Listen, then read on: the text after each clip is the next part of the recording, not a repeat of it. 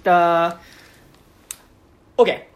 はい待って OK はい、えー、ということで、天文化系トークラジオ29歳までの地図第434回2022年映画ベスト。本日は2023年の1月2日でございますが、はい、えっ、と、パート1で、えっ、と、我々パーソナリティ4人のランキングを発表して、パート1のパート1とパート2がねありますね、そうです。で、厳密にはこれパート3ですね。パート。3ですね。でございまして、まあ、だから4人で4時間ぐらい使ったっていうね。もっと使ってます。5時間ぐらいやってまああ、喋るね。11時11時開始ですから11時ね開始うん喋るね、みんなね。すごいよ喋るね。っていうところで。パートのパート1とパート1です。でございます。ここからちょっとお便りバンバン読んでいこうっていう感じなんですけど、はいえっと、最初、えっと、ツイッターに送っていただいたものから、えっと、読んでいって、その後、えっと、ジメールに来た方を読むっていう形でいこうと思います。はいはい。じゃあ、イトさんから。はい、じゃあ順番に読んでいきます。えっ、とラジオネームちょっとないので、えっ、とお名前直子さんですかね。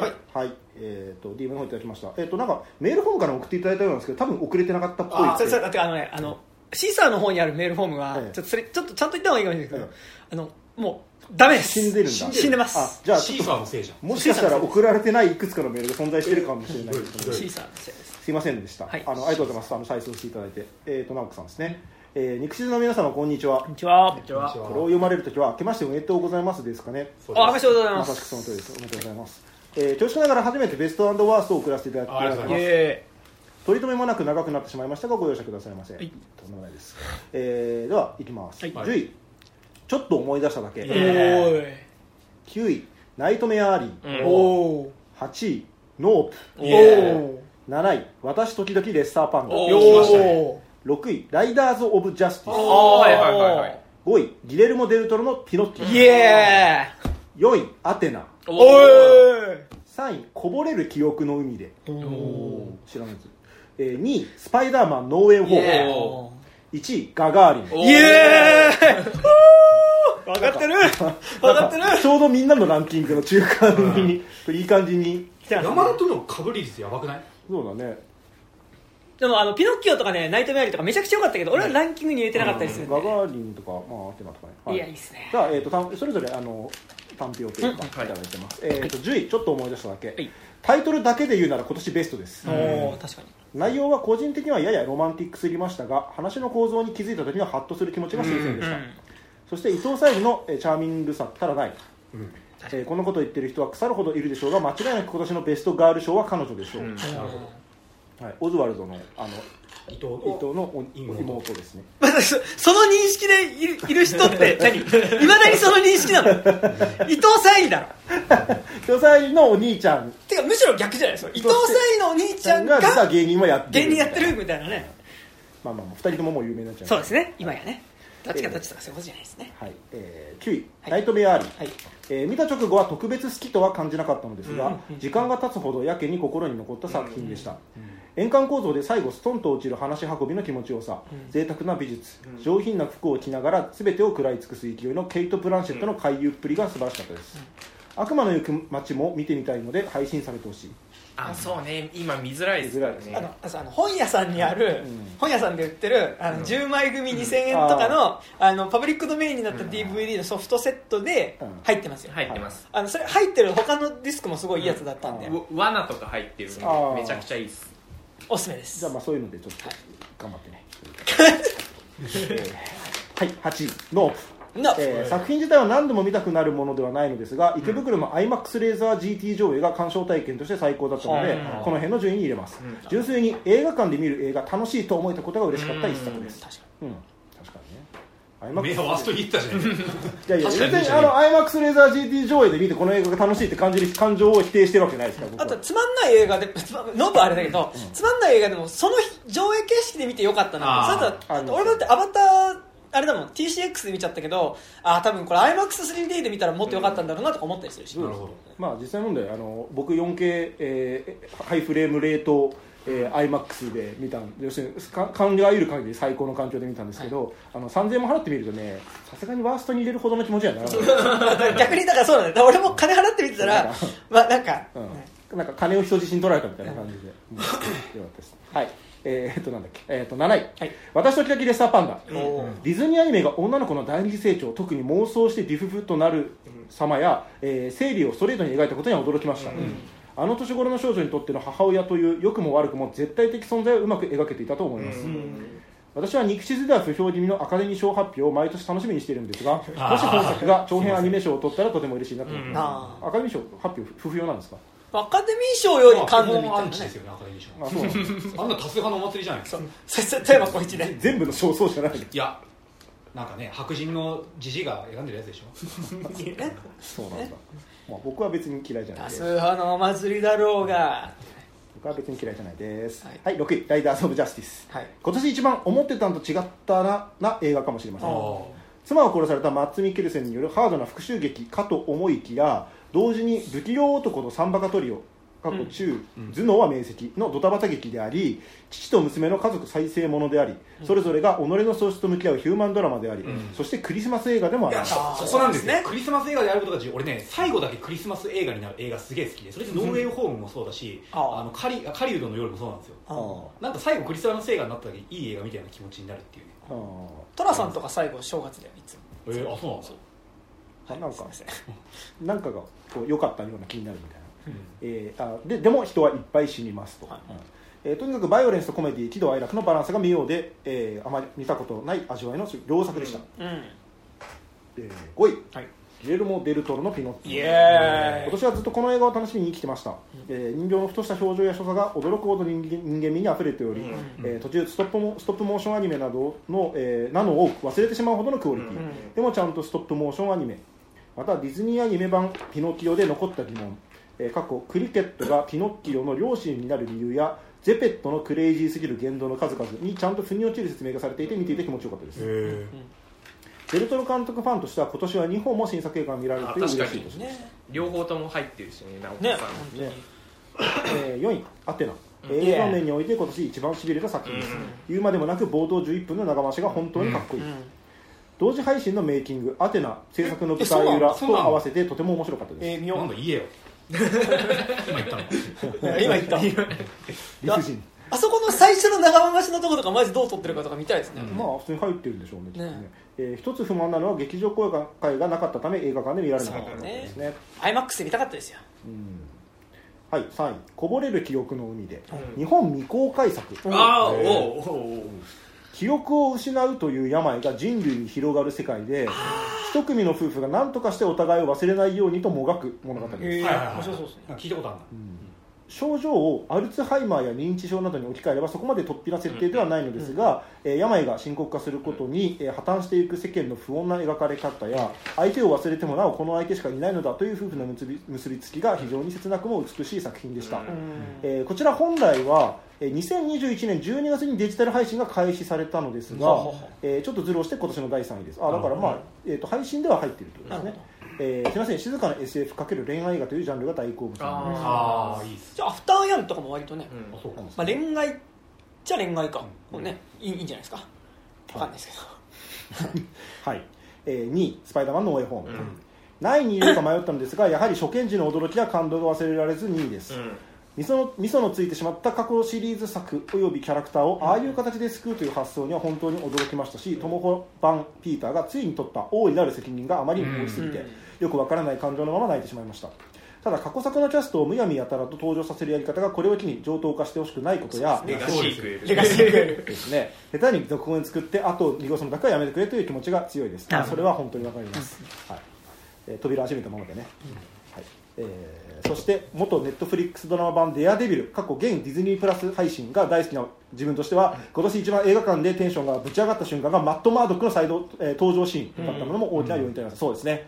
ドラマ版「デアデビル」おすすめです。あのレンガを受け止めるシーンが、あね、で弁護士かな？弁護士ですね、はい、マット・マードックあの来年、えー、と配信で、えーと「デアデビル」の最新さシーズンが、うん。あの配信になるっていうので「ボーン・アゲイン」っていうね、うん。あのやつでまたあの要はまたマーベルのこの MCU 世界の中で一員になるっていうので、まあ、楽しみでもあるような。ネフリの時は関係なかったんだ。逆の時は一応 MCU の内部に含まれてますよみたいなこと言われてるしあのニューヨーク決戦によって崩壊した世界だからアベンジャーズ1作目の戦いによって、ニューヨークがボロボロになっちゃった後にボロボロになった以上はそこを復興させるための経済っていうのが働くと、うんうんでそこに入ってこようとするマフィアみたいなやつらがいっぱいいて、そいつらの悪事に立ち向かうあの名もなきヒーローデアデビルの戦いなんですよ。なるほど。だ結構そのリアルでかなりバイオレントな感じの内容だったんですけどまあさてディズニープラスで一体どこまで攻めれるんでしょうかっていうような話とかもあったりしますね。はい。えー、1位ガガーリンうええー。今年一番余韻が強く残った作品です、主人公が自分の住む団地を宇宙船風に改造しながら世界が広がっていく様は単純にワクワクしましたし、ノマドの女の子とクレーン車に登るシーンはとてもロマンティックでした、あったね。えよかったね。と同時にどんどんこの世からこぼれていってしまう主人公の姿には不安を覚えましたがだからこそあのラストは心から良かったと思えるものでした。もともと優先順位の低い本作だったんですが肉地で取り上げられたのをきっかけに配信で見ることができたので肉地さんに感謝です以上が2022年個人的ベスト10でした、続いてワースト3イエーイ。来た。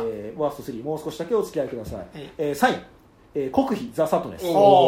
あらすじと語話描写の前評判からかなり期待して見に行ったんですが残念ながら合いませんでした、うん。話はともかく語話表現に関してはありえない量の血のりに量出して量出しゃいいってもんじゃないでしょとしらけてしまったり、乳児や障害者をこれみょうがしに痛めつける描写はトーチャーポルノの類にしか思えませんでした、うん。うん。はい、2位、えーモービウス、えーソニーはスパイダーマン以外の作品に関してはなんでこんなに面白くないんだろう。えー悪役のマット・スミスこそ良かったものの脈絡のない展開はかなり大気で正直よく覚えてません、うん。そして予告編はポストクレジットでどうにかスパイダーマンとつなげようとするくせに特に何も考えてなさそうな見切り発車で雑なやり方がとにかく下品で嫌いです、そうですね。なんかこう匂わせだけはずっとしてるんだけどね。あそうなんだ。本当に匂わせてるだけなんだよね。はい。1位、ジュジュラシック・ワールド新たなる世イ界エーイえーこちらはニック地図の、えーと第420回にて感想を送らせていただきました、え1作目でパーク再開のワクワクを、2作目でジュラシックシリーズ最大のタブーを描き、うん。最後に来たのがこれかと思うと実に無念でなりません、これならいっそ作らないでほしかった、本当だよ本当は肉地図有料版で副音声をされていた新解釈三国志があー。ぶっちぎりで今年見た映画の本当すいませんね。見てくれたんだ。あのさ副音声的にも申し訳ないんだよね。何も言えなくなってるからね。途中から呆れてるだけみたいな、ぶっちぎりで今年見た映画のいやオールタイムワーストを更新するレベルの打作でしたが、えー今年の公開作ではありませんしあれを映画と定義するのすら嫌なので除外します、本当にえー以上2022年個人的ベストワーストでした。長々とすいません。ありがとうございまます今年は持病のうつが悪化して一人で映画館に行けない時期が続いたのでデジタル配信の速さのありがたみを感じる年でした、うん。2022年も楽しい配信をたくさんありありがとうございました。皆さんご多忙ゆえがなかなかレギュラーメンバー全員揃っての配信は難しそうです。が2023年もご無理のない範疇で配信を続けていただけたら嬉しいです。今年はねなんかねちゃんと4人揃って撮りたいですちょっとなんとか、あのもうちょっと定期的に入れるようにちょっと僕も頑張りたいと思います、えっ、と山田さんの新しいポッドキャストも楽しみにしています。あ2023年が、えー、ミクチズの皆様にとって実りのある1年になりますようになおこと。ありがとうございまありがとうござい。ますす嬉しい。はい。どっちもあるよ。じゃあ俺さそれ谷君から1つ来てて？あそっちじゃああそれ読んじゃあ。読んじゃっていいですか？はい。はい。じゃあ時計回りでいきましょうかね、谷君はこの番組にもちょこちょこ結構来てくれていますが、まあランキングは送っていただく形で来ております、えーとちょっと待ってくださいね。えーっとさあさあさあということでまあちょっと東京はね寒いですね最近ね。はい、はい、ということではい開きました。はい、えー、ということで、えー、谷君からの、はい。えー2022年映画ベストワーストです、はい。えー、肉地図メンバーの皆様こんにちは。アニメ畑の谷ですとはいこんにちは。こんにちは今年のベストとワーストをまとめましたのでお送りします、うえいベストは毎度のごとく劇場で見てテンションが上がった順というようなイメージでつけております、ということでやっぱその瞬間最大風速的なものを信じているということですね。第10位、ザ・ファーストスラムダンク。おえーいろいろ前評判はあったが原作者原作者純度100%の三能線を映像で見れたのは最高だった、えーラストのシュートとハイダハイタッチまではどれだけ結末を知っていても息を飲んでしまうからやはり最高なんだなと。いや本当そうですねえーただおそらくピアスってこれ新しくできた作ったあれです、ね、あの短編っていうか多分劇場公開に合わせて作った短編なんですかね、いやおそらくピアスから生まれたであろう宮城の後付け劇場オリジナル箇所が逆に原作の勢いを殺している瞬間があり、えー映画としては面白かったけど原作が面白いだけで映画が新しく作ったところは微妙という不思議な感想になったので10位ですと。うんあと、ワンピースよろしく、こういうでかい原作ものは初見に向けての説明をしなくなったのもよしあしだなと、まあ、確かにね。ちょっと、えーだなとちょっと思うので、やはり毎年新日の新規セリフ、新規セリフで舞工場をやるコナンは 伝統芸能レベルで大事なんですよ。確かなるほどね。なっちゃったみたいなに 体が縮んでしまっていたまあ、もうそれ、な、本当に初見の人からすると、こいつ、なんだこの頭いいガキみたいなね、感じになっちゃいまさすよね。初めてコナン見た時にさあのちょうど蝶ネクタイ型変声機使ってるシーンで、マジでわけ分かったなと。えなんで少年がおじさんの声出してんの？めちゃくちゃミスキャステージングじゃん。小1の頃見て怖くてなんだこのアニメみたいな。思った後で知る冷静に考えるとかなり説明が必要な設定がいっぱいあるんでね、本当はね。第9位、はい、アバター、ウェイ・オブ・ウォーター。瞬間最大風速映画館での体験としてとてもよとても良かったので9位です。まあ、それはね、確かにね。お話自体は全開でまとまっていたところに後付けで作ってたからなのか、因縁自体も前作のものというところではあるが、この映画はそんな、そんなのはどうでもよくて、とにかく海中表現が最高で、あそう、水すごかったですからね。シネコンのでかいスクリーンといういい環境で見るべき映画。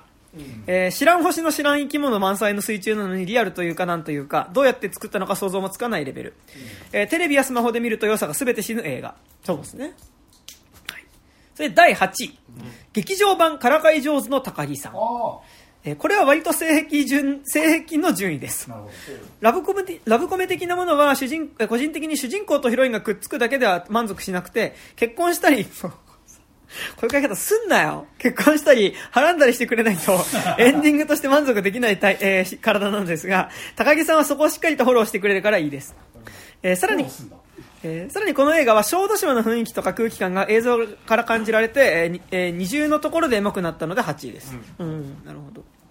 で第7位ブラックアダムこれは劇場で見てかなり楽しかったためです、ん。えー DC は最近いろいろ粒だったのが増えてきていいですね。本当そうですね。そうなんですよ。もうもはやね。うんピースメーカーとかもドラマですけどめちゃくちゃ良かったですからね。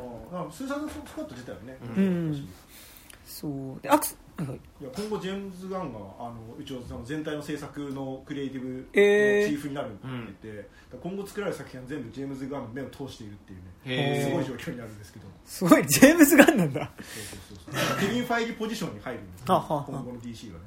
ほどなるほど。で、えっと、アクションの気持ちよさや勢いが最近マーベルに足りないものだったので良かった。そうなんですよ、それに構成の仕方がこちらがアメコミ映画のお約束とかなんとなくのルールを把握した上で作ってあったのが最新で新しく始めるアメアメコミ映画としていいなと思ったのでこの順位です、パンサーの方は悪くなかったけどなんというか積極臭いというか褒めないと許されなそうなのが面倒くささを個人的に感じたのもあって入れてないです。なるほど。そのブラックで一回そのくくった後にさその下にアダムとパンサーで分けないブラックパンサーはちゃんとブラックパンサーって言ってくれないとパンサーって 第6位、バズ・ライトイヤー。これありましたね。あったね。これはちびっこにたくさん見てほしい、えーその上で宇宙って科学って面白いとなってぜひ理系になってほしい、そんな映画、えー景気が良くないと SF は SF は流行らないらしいので響くかどうかは難しいかもしれませんがそれでもかつて初めて SF ロボットものに触れた時のワクワクみたいなものをこの映画では新しく子供たちに与えられるのでは。そしてそれはとても素晴らしいことなのではと思ってこの順位です、うん。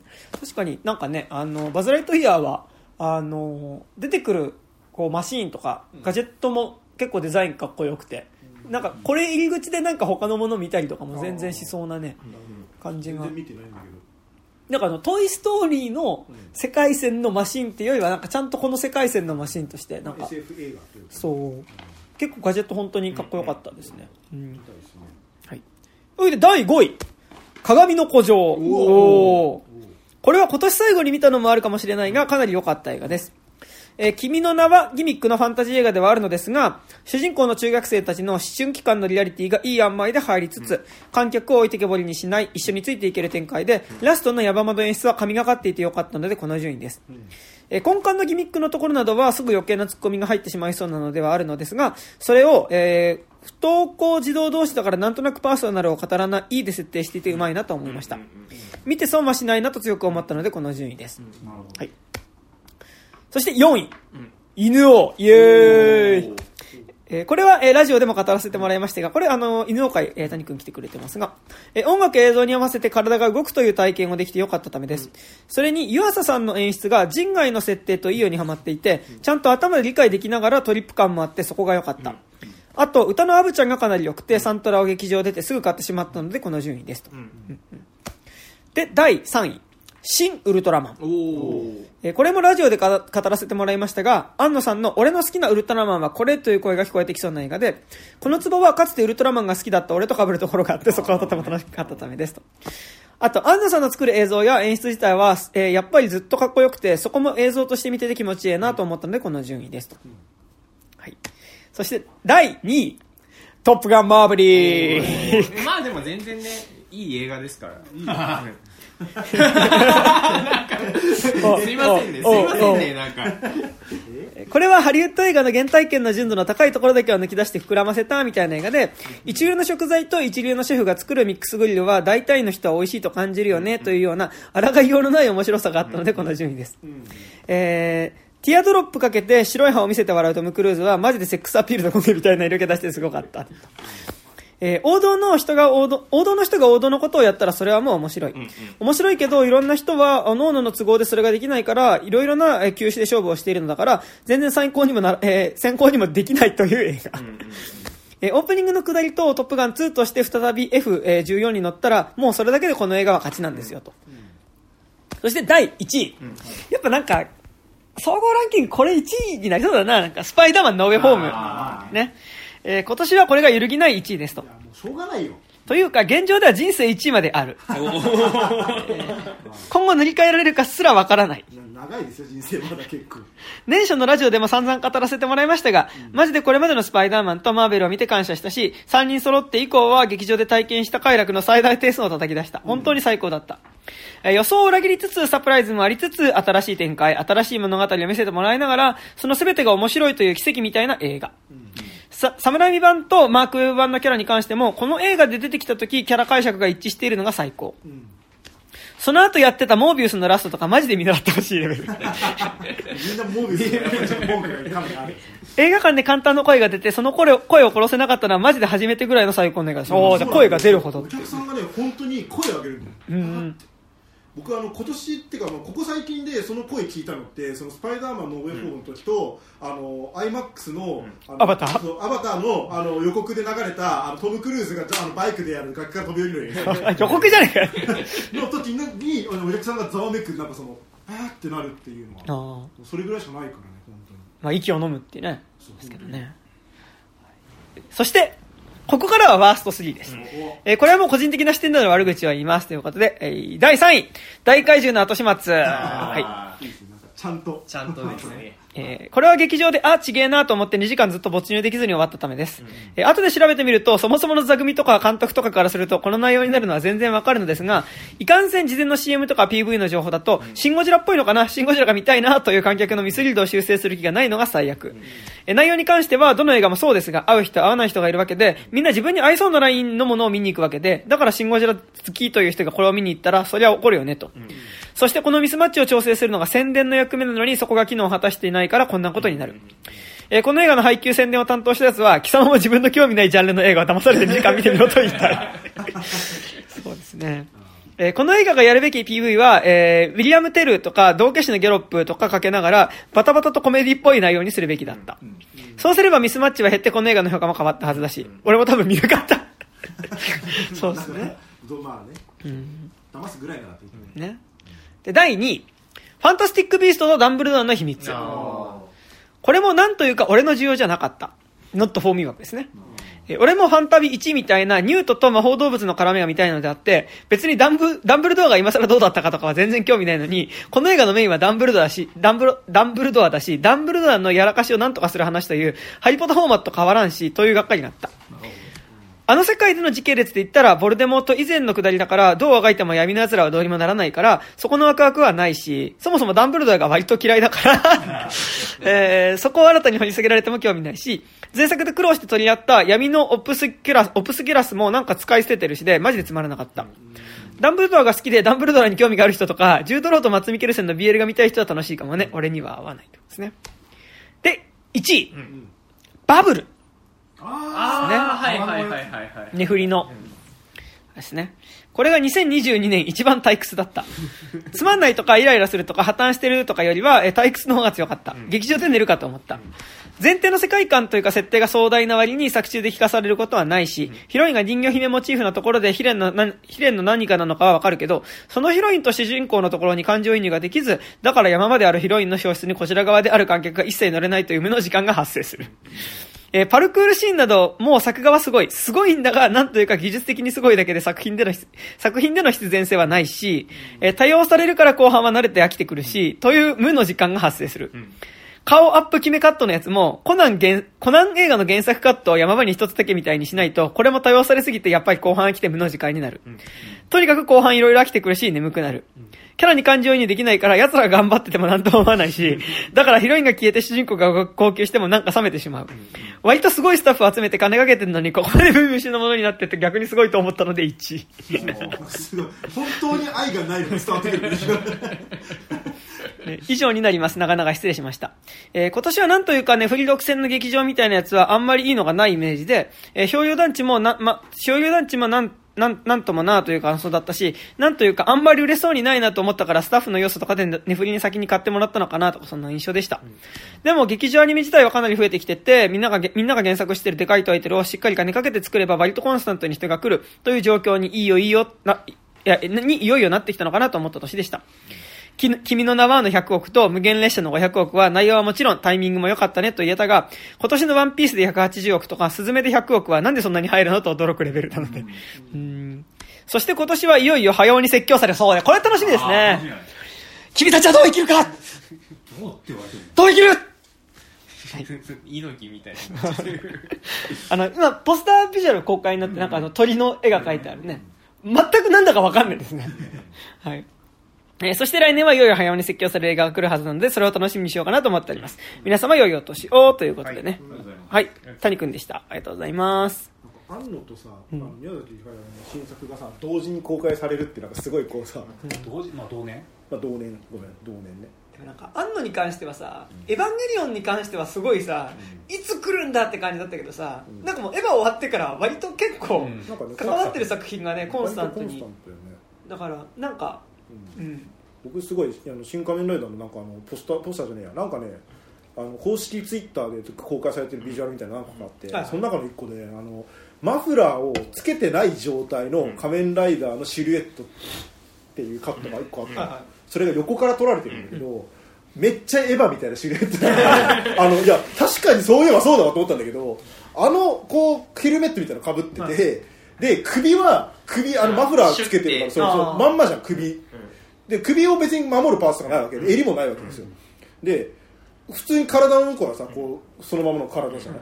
だからあの襟がない場合もう普通にかあのシルエット上はなんかこうちょうど首の部分だけギュッてなってるなんかエヴァみたいなシシルエットになっててなんかちょっとすっごい新鮮なえビジュアルだったんですよ。だからなんかあ結構やっぱちゃんとなんかこうこういうとこまで含めて作ってんだなと。あとロングコートを着てるあの1号2号のねあの横並びのショットとか公開されててすげえかっこよかったんで僕はかなり期待して新仮面ライダー。新仮面ライダーね。新仮面。うん。新。新仮面。うん。新仮面。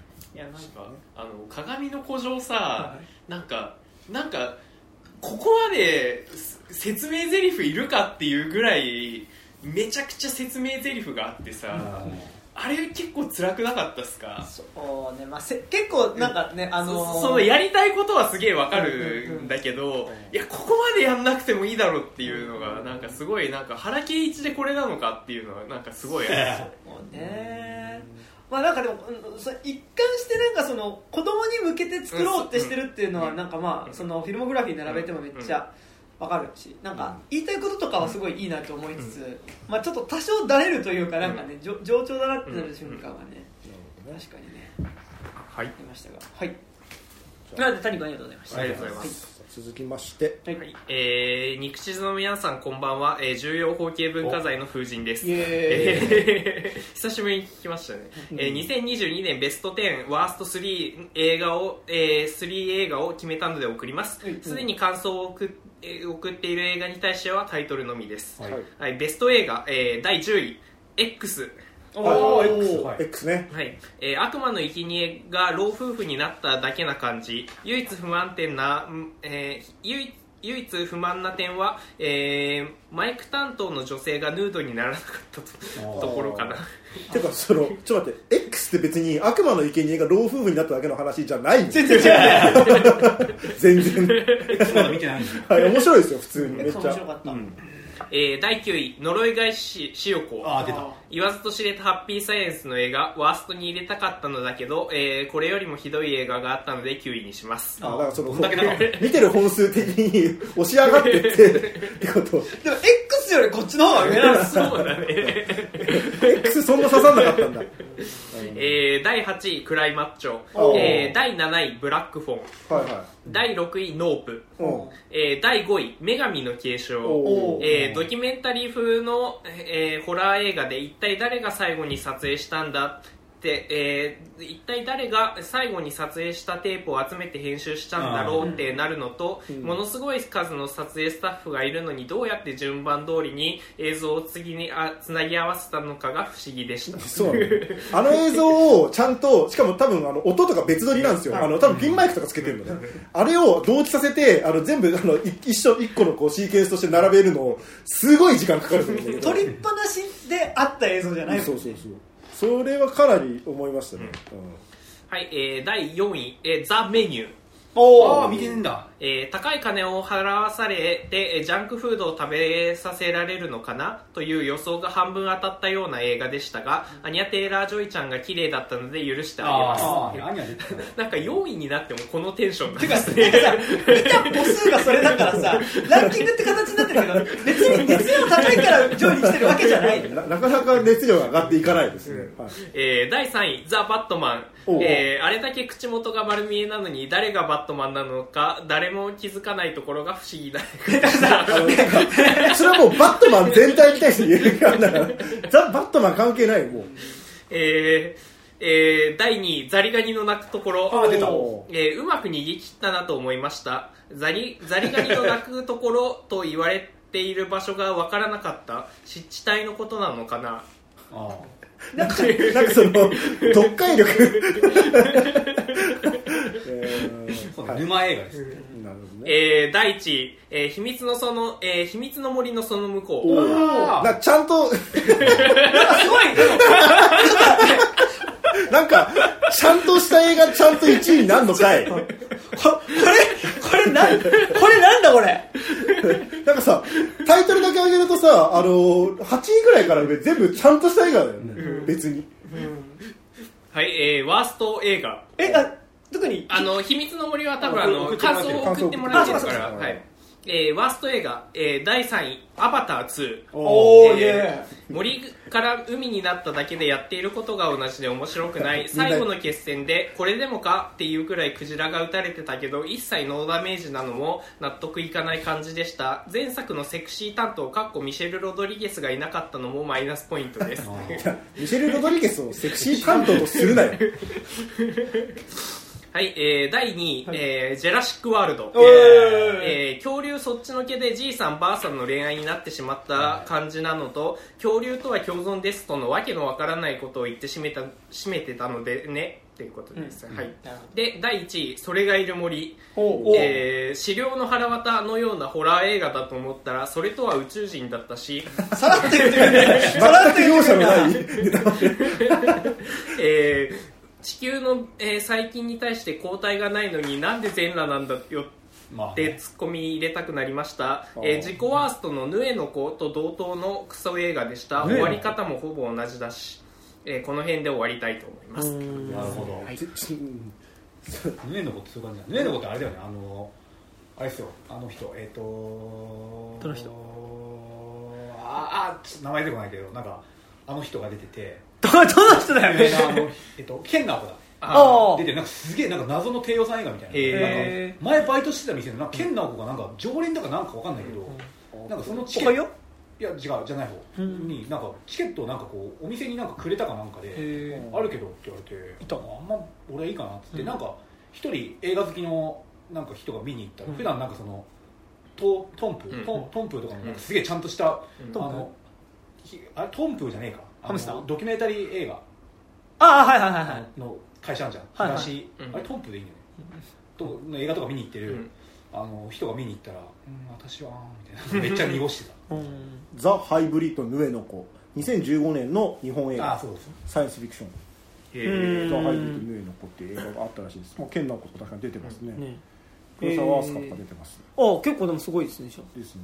あはなんかええ結構なんか あでもまあそうね。でも似たような感じの確かにテンションの映画っぽい、あな幽幽霊だと思ったら宇宙人だったみたいないやもっと結構がっつりもうユーマがどうたらこうたらって書いてあるねあのヌエをユーマとしてユーマと民間伝承とみたいなことの方向っぽいですね。なんかそれだけ聞くと面白そうですけどね。なんかね、まあ、それがいる森もなんかあらすじだけ聞いたら面白そうな、うん。確かにね。面白いっすよ。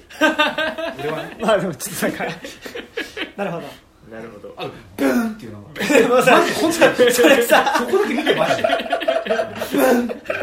超びっくりする。本当になんだえーろうあさそれさ多分ね本当より武木さんがブンってやってるから見ようが面白いと思う。の俺のやってんのマジで劇場で見るとマジで、飛び上がるからびっくりしすぎてちょっとマジで副音声会撮副音声やりたいですね。これかってなるもんね、だからこれ映ったの見たらああ意外とそうでもないなって感じになるから。まあ、かもしれないけどね。いやの予想の上行くのを俺は信じてる。あちなみに今ヌエの声俺見せてびっくりしたんだけどさ、はい。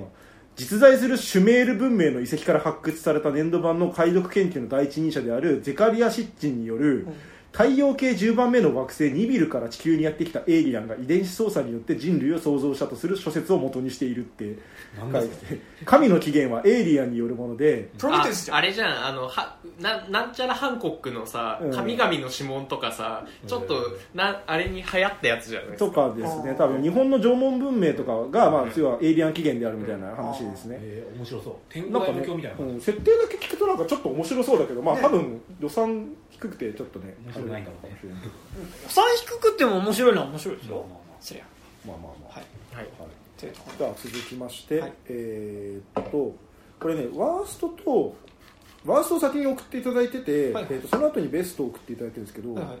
ワーストから読んだワーストから読みますか？じゃあ来た順でちょっと、あのそれぞれ順番に読んでいきましょうか山田君書いてるああじゃあ角谷ちょっと俺なんか寝不足で今あの飯食ったらもうめちゃくちゃ吐き気がしてきたその中で読みます。あありがとうございます。ラジオネームさはるさんから。ありがとうございます。えー年間ベストについて肉地図メンバーの皆さんこんにちは。2020年の映映画年間ベストの募集をされていますがまだベスト10についてまとめられないので先にワースト3をくれって、うん。まあ、結構年内の早いうちに送ってきた、ついでに今年見て良かったドラマ作品とアニメも少しくれます、うん。はい、えーワースト3、うん。えー1位どあ1位からいいの？かうん。あああまあはいまあまあまあ1からですよ。もしか書いてある順番が1位あそうだ。からなら。うん。1位ドクター・ストレンジマルチバース・オブ・マットネスおおおひどく下品なものを見せられました、もしうん侍人と出くわしたら思いっきりぶん殴ってやろうと思 って多分逮捕されると思うけど。ねだしあとササムライミが必ずしも悪いかどうかも結構微妙あーなそうですね。まあ作品ではあるっていうね、第2位それがいる森。今作を一周回って面白いとか言ってる人がいますがあ誰のことだこれ？誰 Are you talking to me?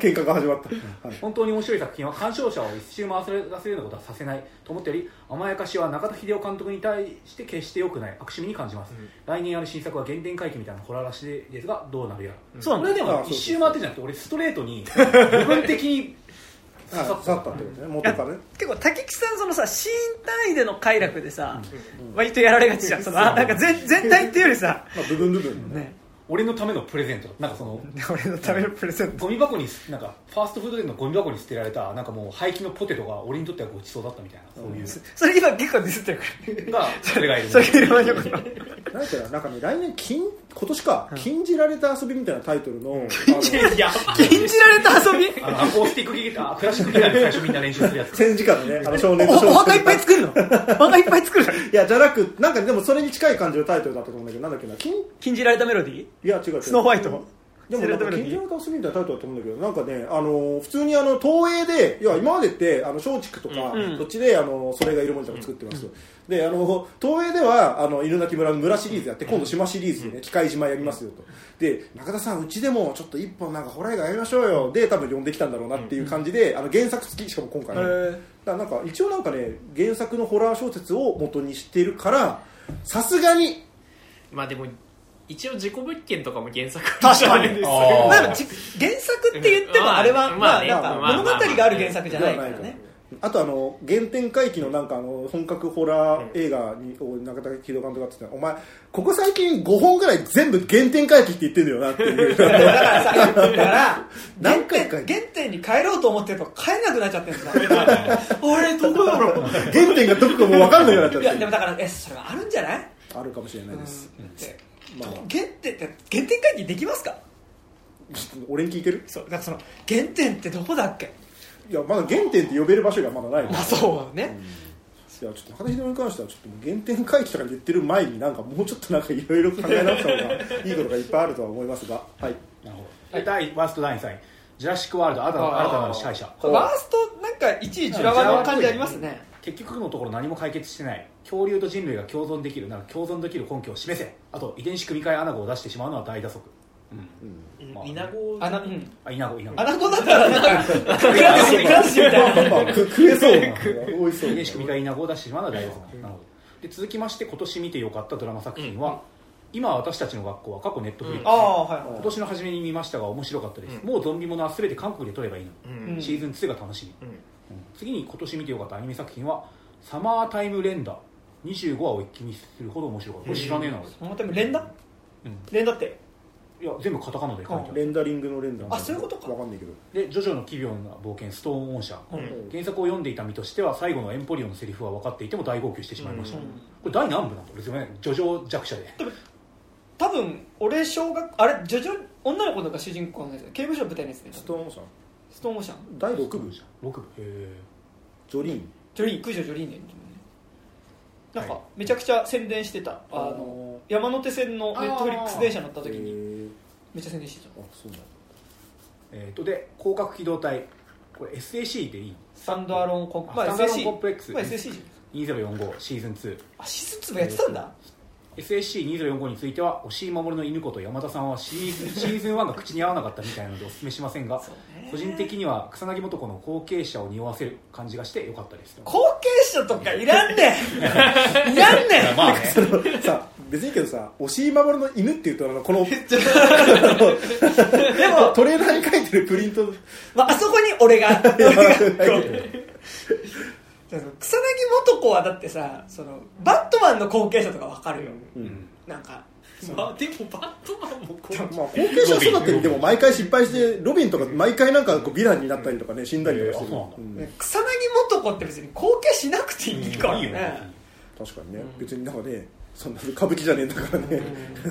二代目でございます 襲名しなくていいからね。そうだねで、えー、とじゃあ次ベストです、はいベストね。えー、と2022年映画ベスト10を送らせていただきます、はい。うん。12月公開の映画はランキング入れてないので足からです、はい。1位「プレデター・ザ・プレイ」ディズニープラスに入ってよかった、うん。本作はベスシリーズベスト。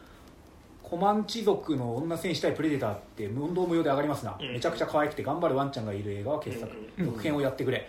ちょっとねディズニープラスに入るタイミングがなかなかなくてまだ見てないんですよね。でもなんかなんだっけアントラーズも見るってこあとと安藤も見なきゃいけないんだよ。あそうアント見なきゃな安藤ね俺途中で止まってる。そう。なんだよ面白くなかった。きついきつい安藤。俺なんか岡田敏夫が大絶賛したから見るかってなんか今なって。る安藤。安藤。安藤正信。安藤。あザ・プレイ見たんですけどあの面白かったですよ、うん面白かった。てかなんかそのプレデターって確かによく考えると一番ポイントになるのってその見えないっていうところだから、うん。なんかこう街中でどうこうとかよりはやっぱなんかこういう大自然の中でうんなんかこうどこにいるのかわからない敵と戦うみたいな話の方が合うなっていうのは、一作目がね そもそもねジャングルだったしそうねそう2からだから街に。まあ、あっち行ったりとかね、まあ、ピラミッド行ったりとかホット行ったりとかいろいろしましたけどあとあのプレデターってなんかやっぱ改めて思ったけどなんかこうおなんつうの大尻の題材に向いてるというか。ああなるほどね。そう。なんか元の設定今回は都会に？みたいな。そうそうそう。なんか元の設定がしっかりしてる上になんかそのさ別に侵略が目的じゃないからさ、どどこの星にでも行かせられるしさ、であの全部がゲームになるんだよねその文字通り。そうそうそうそうそう。だからなんかあまあもうよく考えたらエイリアン VS プレデターがあれだけこうすんなり話が作れたのは、プレデター側がすっごい便利なフォーマットだから、うん。そっちにエイリアンぶっ込めばいいだけだったっていうのが分かって、なんまか。あ何でも対決できますもんね。だから別に アベンジャーズとか入っていったとしても別になんかいくらでもどうとでもできるしあの共闘路線もいけるし対決路線もいけでるディズニープラスってディズニー参加に入ってることをさ、うん。思えばさ、うんできなくはないありですよ別に 本当に。てかアメコミだと結構あったりするらしいからね。え。だからなんかね、あのー便利なフォーマットなんだなでなおかつそれを上手に使うとこういう映画作れるんだなっていううん映画で面白かったですね、なるほど。はい。第2位「ゴーストブックお化け図鑑」山崎隆監督は本当に映画が好きなんだなと改めて思わされました、うん。時折許し難い作品もありますがそれでも嫌いになれない、うん。次あるゴジラは期待していいの。よ、うん。あゴジラいやね意外にだからみんな見てないんですねゴーストブックーいやーちょっとねめっちゃ見たかったけどねちょっとマジでタイミング逃したね。やっぱ見りゃいいんだなみたいなみんなおすすめしてるのは、みたいないやゴジラも楽しみですけど僕は。で第3位ハケンアニメおうん見事にベストされましたなお今年複数人いる最優秀助演男優賞の一人目は柄本佑です、うんうんうんそうなんですかゴー。ストブックはそうだけど見てないからな4位体探し結構穴だらけな脚本でけなすところは山ほどあるんですが終盤は大落類。今年の舐めてた映画が傑作だったわけです。なんか体探しさ、一部ではさなんか大打作じゃねえかよみたいに言われたりとか、どっちなの、僕面白かったです。よ、へうん。あの別になんかそのいわゆるなんか J ホラーマナーの作品ではないし最初からもうそこは目指してない映画なんだけど、あのーその代わりまあなんていうのまあ要はね青春キラキラ映画のフォーマットと、うんあのデスゲームものっぽいフォーマットの中で、うん。なんかこう割とこう今魅力一番こう脂乗ってる魅力的な10代から20代ぐらいのキャスト、まあ20代前半ぐらいかのキャストたちをこうギュッと集めて、そいつらがなんかこうキャッキャやってるのアンドそのキャッキャの一環としてデスゲームやってるんですよあてかあれかじゃあバトルワ以降にある10代殺し合いものか、あのうん。悪の経典とか。でそのルールっていうのが、まあ、その悪霊的な存在が毎毎晩夜になるとそのループさせてこの一日は絶対終わらないよみたいな状態で、その自分の体を探してくれってこう学校のあちこちに自分の体の一部を置いてて、それをこう集めさせるんだけどそれを超巨大なあのーなんかこうモンスターみたいになってるその悪霊の女の子が邪魔してきてなんかこう毎回なんかこうねいろんなところにこう学校のいろんな尖ったところにこう体ぶっ刺さったりとかしてみんな死んでいくんですよ、結構グロく死んだりもするしあのそういうとこいいんだけど、ただあのこれこれは多分あの原作の方では問題点じゃないんだと思うんだけど、体探しのゲームのルールがめっちゃふわふわっとしてるんですよ。あてかそもそも体探させたいのにあの妨害して殺しに来るこの女の子何っていう 問題もあるしループものなんですよこれ、でループもので主人公たちはその記憶を全部も持ってるからどんどん仲良くなるっていうところまでは理解できるんだけどループした後に探した体をなんかこうある場所に集めるっていう設定なんだけど、その集めた体が翌日になった場合リセットされるのかもう一もうすでにそれはある状態集めた状態で何回もループできるのだか。ゼルダの伝説無邪におけ仮面におけるルピーとか矢なのかそれともあの盾とかそういうアイテムなのかの違いってことだね。そうです、うん。そうね。わかるよ全然わかんないわ。わかるよ。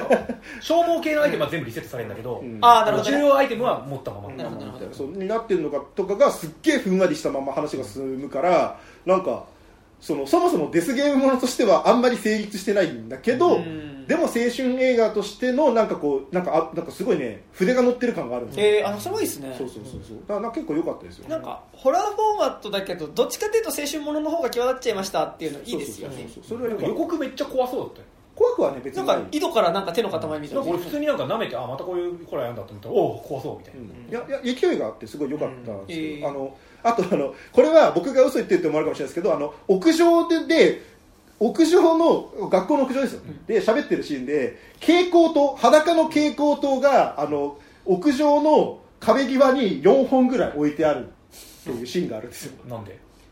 マジで何の理由もないです。あ多分ねあの明かりが足りなかった。そう赤い足りなかったから 裸の蛍光灯が4本ぐらい壁沿いに置いあ光ってんの？そう光ってる。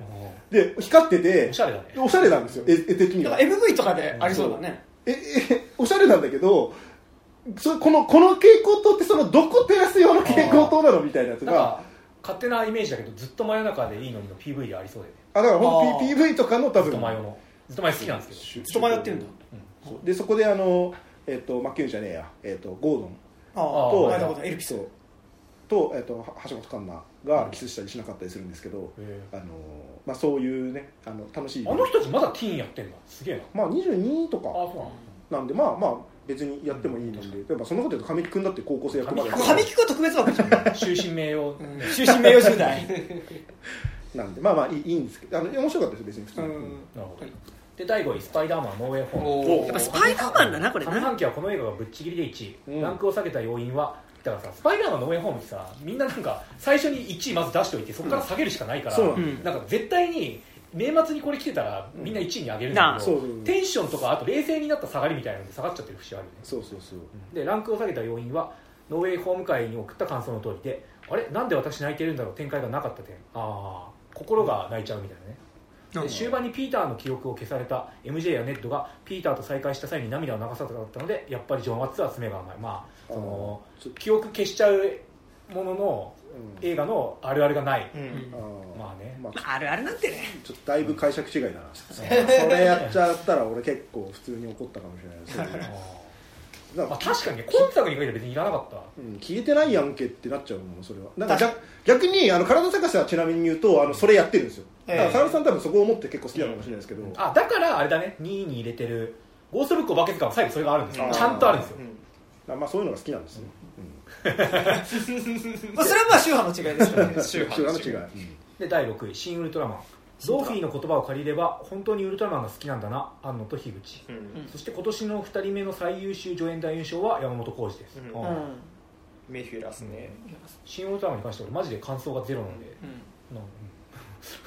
で第何？ドラゴンボール超ん？超スーパーヒーローいいのかな？うんジャンプ黄金期世代ちょ黄金期直撃世代にしてドラゴンボール Z 直撃世代の自分にとってはピッコロ孫悟飯という指定コンビを見られただけでも楽。でと、なるほど。ドラゴンボールも本当なんか定期的に新作作ってるねうん。うんうんちょっとなんかどれが何作目なのか全然わかんなくてうん。わかんないんだけど、ちょうどねドラゴンボール世代じゃない、ん世代じゃなくないんだろうけど。まあうん、まあ僕とか別に多分世代っちゃ世代、ん。Z とかあの GT とかっていう時小学生ぐらいだったから、GT は見てたかなぐらいなんですよね、ただ思い入れが純粋にないっていうだけで、実は俺らがっつり世代ではない、うん。そうそうで第8位、はい。雨を告げる漂流団地」おいいですねネットフリックス配信映画だと今年の1位。世間は石田康弘監督はも安弘に安弘監督はもっと評価しろ。新海誠細田守誰だそれは知らねえよ。それは言い過ぎ。新海誠ぐらいは知っとけ。細田はしゃんまこっちゃんはね。細田は知らんねん まあまあまあ雨を告げる漂流団地は俺文句めっちゃあるけど、あのあの俺も割と団地気違いで俺のレペゼンは団地なので、ガガーリンと同じであの一加減あるけど俺の映画です、だ雨を告げる漂流団地は。団吉。団吉。団吉。団地気違いね。団吉。どっち断平はい。はい。えー、と9位「トップガンマーヴェリック」うん。今年のアイコン的な作品ですし、トム・クルーズパワーには終始圧倒されましたが、終盤の展開は敵の空軍基地に潜入して無理やり F14 を盗み出すならそれは「トップガン」じゃなくて「ミッション・インポッシブル」やんけとツッコミというか次は「ミッション・インポッシブル」じゃん。トム・クルーズすげえ、うんうん。まあまあまあそうですねはい。はい、で第10位「キングダム2遥かなる大地」原作やアニメを見てませんが見てなくても面白く感じられたのでいい、うん。本作に出演している、えー、と浜津あのあれだあ浜津貴則さん、うん。あのあれですね亀止めの人です、うん。あが登場した瞬間に転生したら古代中国に来てた浜津さんに見えて大爆笑。ああ、うん。なるほどね。そして今年の3人目の最優秀助演男優賞を獲得しました来年は続編が予定されているので楽しみです、うんとのことでした。ありがとうございキンます。グダムねちょっと見れなかったんだよなめっちゃあキングダムね結構評価一作目見てましたよねレート見た。めっちゃめっちゃ面白かったです、てか佐藤慎介割とうん。追っかけですね、だしあのなんだったらやっぱヒロアカやるからねやっぱ、うん。そのいや佐藤慎介すげえんだなと思いましたね、うんさて次。さーて。でここで、えっと、ツイッターにいただいたメールは、はい。えっとはい。以上になあります。ありがとうございまは、えーと Gmail Gmail の方にいただいた、えーものを順番に読んでいきたいと思います、結構皆さん聞いていただいてますね。ありがとうございます。あの普通に収録してるはいのを通にから流してはい。ます、あの何か何か特別なことは起きない？特に何もしません。あのハートとか手振るやつやって誰か。えーなんかねリアクションしていただいたりとか、まあなんだったら手振って手振ってあれだよオーディエンスが言うことだよそうだね。そう。だね逆だね。あのパーソナリティの側が手振ってってねなんかね。舞台上からねお客さんに対して手振ってアイドルみたいなはい、はいよろしくお願いします、はい。えーっとではラジオネーム、えーあ手振ってくれた。ありがとうございます。ありがとうございます。ありがとうございます。ありがとうございます。あ、みんな手振ってくれた。あ、でもこれ、これ今すごい感動的なのからね。気持ちいいあなんか今、ちょっと今なんかあれだわ。なんか、ちょっとこうササマーボーズみた。いな感じが、なんかこう、ちょっとこうネネットの世界と繋がってるなって言ってる時じゃがあ次えっと頭の上の列の人から順番にウェーブしてみよう。こっちで見えてる順番とさ、これあの、この聞いてる人の画面で見てる順番違うかもしれない。から。違うかもしれないしあとあのこれ後でポッドキャストで聞く人にどうすればいいのか。あのねこれねこれやっぱねドラッグです。俺あの配信とかちゃんとやったことないし自分でやるとき別にそんな人来ないし、うん。まあ、聞いてても友達が何人か聞いてくれたんですけど、はいはい。これねドラッグになりますです。そうね。承認欲求。の満たされちゃうからね。今信じられないぐらいアドレナリン。眠いのに。眠い時さんにアドレナリン出させるっていうのはね。人生でこんなにオーディエンスから手振られたことねえから。はい。どうもありがとうございます。ありがとうございます。続きよろしくお願いします。お願いします。はい。はい。ではラジオネーム、えーボンクラマグラさん。おー、イエーイ。はい日付メンバーの皆様こんにちは。ボンクラマグラと申します。今年も楽しいラジオ配信をありがとうございました。来年もよろしくお願いします、えー年明けの配信なので明けましておめでとうございます。あおめでとうございます。はい。はい、2022年のベスト映画とワースト映画を送らせていただきます、はい。今年新作映画は劇場と配信を含めて47本の鑑賞でした。すごい。たくさん見てる。見てますね。ワーストを後回しにすると後味が悪いのでワーストから書いて汚 い。ものから順番にね嫌いな本から食べるんですね。はい。はい、えー、ワーストサインアムステルダム。おーはいはいはいはい。歌と芸術に対する考え方はすごくいい映画だった、えー戦争とアートいや戦争をアートによって乗り越えていく演出はかなり好き、あれだろデビッド・ラッセルだろ、うん。あれだろパワハラしてる挙句作る映画大して面白くない。すごいヘイトが、はい。えーただし面白くねえんだよあいつ作る映画。ただし豪華キャストを売りにした映画だけあって、各キャストのと初登場シーンで「はいこの人ですよみんな見て」っていう感じの自覚的な間が見え見えで、えー間が見え見えで鼻についた、いつまでドアップ映しとんねんと思ってしまった、ごめんなさい。はい。最近流行りの PTSD がテーマの一つに組み込まれているようで、まあ、それは問題ないんですが、えー、と主人公たちが扁平足で戦場に行けなかった経験を揶揄するシーンがある、ですが、まあ、それはいかがなものかと思ったと、なるほど。えー人種差別について言及する作品なのに非健常者への配慮がないのはきついと、ああらしいね。ラッセルらしい。さすがパワハラしてるだけある地元の嫌いな先輩みたいな感じの。ラッセルらしいわはい。なるほどです、えーワースト2位。明け方の若者たち。えー。あこれね。ララブヘイト枠あ、ちょ、俺、俺、これ入れ忘れてたわ。これ入れ忘れてた。これちょっと俺、アバター外してこっち入れたいな。ごめん。結構アバターに尺割いてヘイトぶちまけたので、だから、アバターは俺、なんか、そんな熱量あるヘイトでもないのよ。ね。ああまあ単純につまんなかった、うん。えーワーストに明け方の若者たち、はい。セックスシーンが長すぎて引いた。いや気持ち悪いですよ、この映画のセックスシーン。えはい。ーそうなんそうなんですね、はい。ワースト1位大怪獣の後始末。あまあ、まあまあまあ。まあ、順当ですわな。なんだろうそのちゃんと入れてああげるのか、それとももう入れすらしないのかだけの違いで誰一人褒めてもいないっていう。なかったことにするかってことですよね。し。かもさ僕らさ僕と山田君さあのその前にさあの新解釈三国志というワクチンを打っていたためさそうね。意外とね。まだ映画じゃんっていう。新解釈三国志に比べたら怪獣、大怪獣になってしまう全然面白い。よち。ゃんとした映画なんだ。うん。なるほどね、はいまあ、大怪獣の後始末と、はい期待していただけに残念でした、えー寒いギャグシーンが度を超えていた、特にキノコと男性器のところがひどかったし、ねえーポストクレジットシーンのノリが最悪すぎてもう我慢できない、ついでにカメラもレイプしたって山田裕ついでにカメラもレイプして帰ってさ最後ね、本当にね。何なんだこのクソ映画金は返さなくていいから時間を返してくれあーそう本だそうで当ですすよね2時間もねねはあなるほど、えーここからベストですえ。イェーイ10位ちょっと思い出しただけ。平成ど真ん中だわっていうセリフが最高。言葉のチョイスとタイミングが抜群だった、1年の同じ日を過去に遡るという物語の構造が秀逸でそれ以外の日の出来事を視聴者に想想像させるスタイルがいい、年齢を重ねてくると過去の思い出に浸りたくなるもので、その絶妙なエモさを表現してくれた映画好きです、なるほどなるほどね。はい、9位カモン。カモンイ。ェーイモンモン。子供だって一人の人間だってことを再確認させてくれた映画、うん今作は自身についての問題を描いていたが作中にこれでもかと挿入される別の子供たちのインタビューから、今作のような状況が彼らにも当てはまるのだろうと想像できた、その無数にある子供たちのストーリーのサンプルとしてジェシーとジョニーの触れ合いがあってそれがフィクションとしてはありきたりな話ではあるがとんでもなく素晴らしいものに見えました、なるほはい、8位どカモンカモンねカモンカモン俺完全ノットフォーミー枠で、うん。マジで何が起きてるのか分かんなかった。あの子供が喋ってる以外の感想がないんですいや、そ、そんなことない。本当に。えだから何なの？あまあなんか温かい交流が行われているんだろうなってその感じだった。いや、俺めちゃくちちゃカモンカモン好きでしたよ。なんならちょっとランキング入れようかなみたいな感じでいいですね。それがいる森で動く金銭もある。ゃ カモンカモンで動かない金銭もある。まあ、いや、いはい。人間っていろいろですね、本当にね。ね。はい。はい、8位ガガーリン。イェーイ。